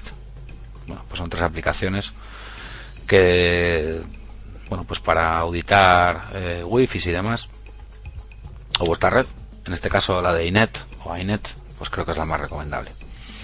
Desde luego que la de wifi escáner para nada, ¿eh? ni se os ocurra. Precios. Dicho está, pues entre 0,79 y 2 y pico la más cara. Creo que el que el, que el Inet, la Inet. 2,39 si no me equivoco. Pero vamos, como digo yo, a veces 0,79 ya no sé eso, es que estira el dinero. No, no solo son los 79 céntimos, no, es que prefiero, no sé, hacer otra cosa con ellos. O darles un PayPal o algo, no sé, es que esto, en fin. Y nada más. Por mi parte nada más, amigos. Pues se acabó. que si no hablamos antes que vamos a desear un- una feliz entrada de año a toda la audiencia a pesar de que tengamos igual pues alguna felicitación que no sé si haremos o no como el año pasado pero por si acaso pues nada si os queréis eh, despedir del año o algo así lo que queráis. Adiós 2011.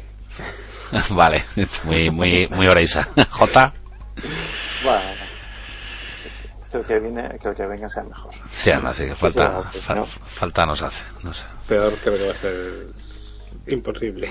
Bueno, no te... me voy a callar. me voy a callar.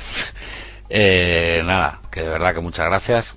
Y bueno, pues nos veremos en el 35 si no nos escuchamos por el medio, que aquí nunca se sabe. Así que lo he dicho, compañeros. Que gracias y que un abrazo muy fuerte. Saludos. Aku.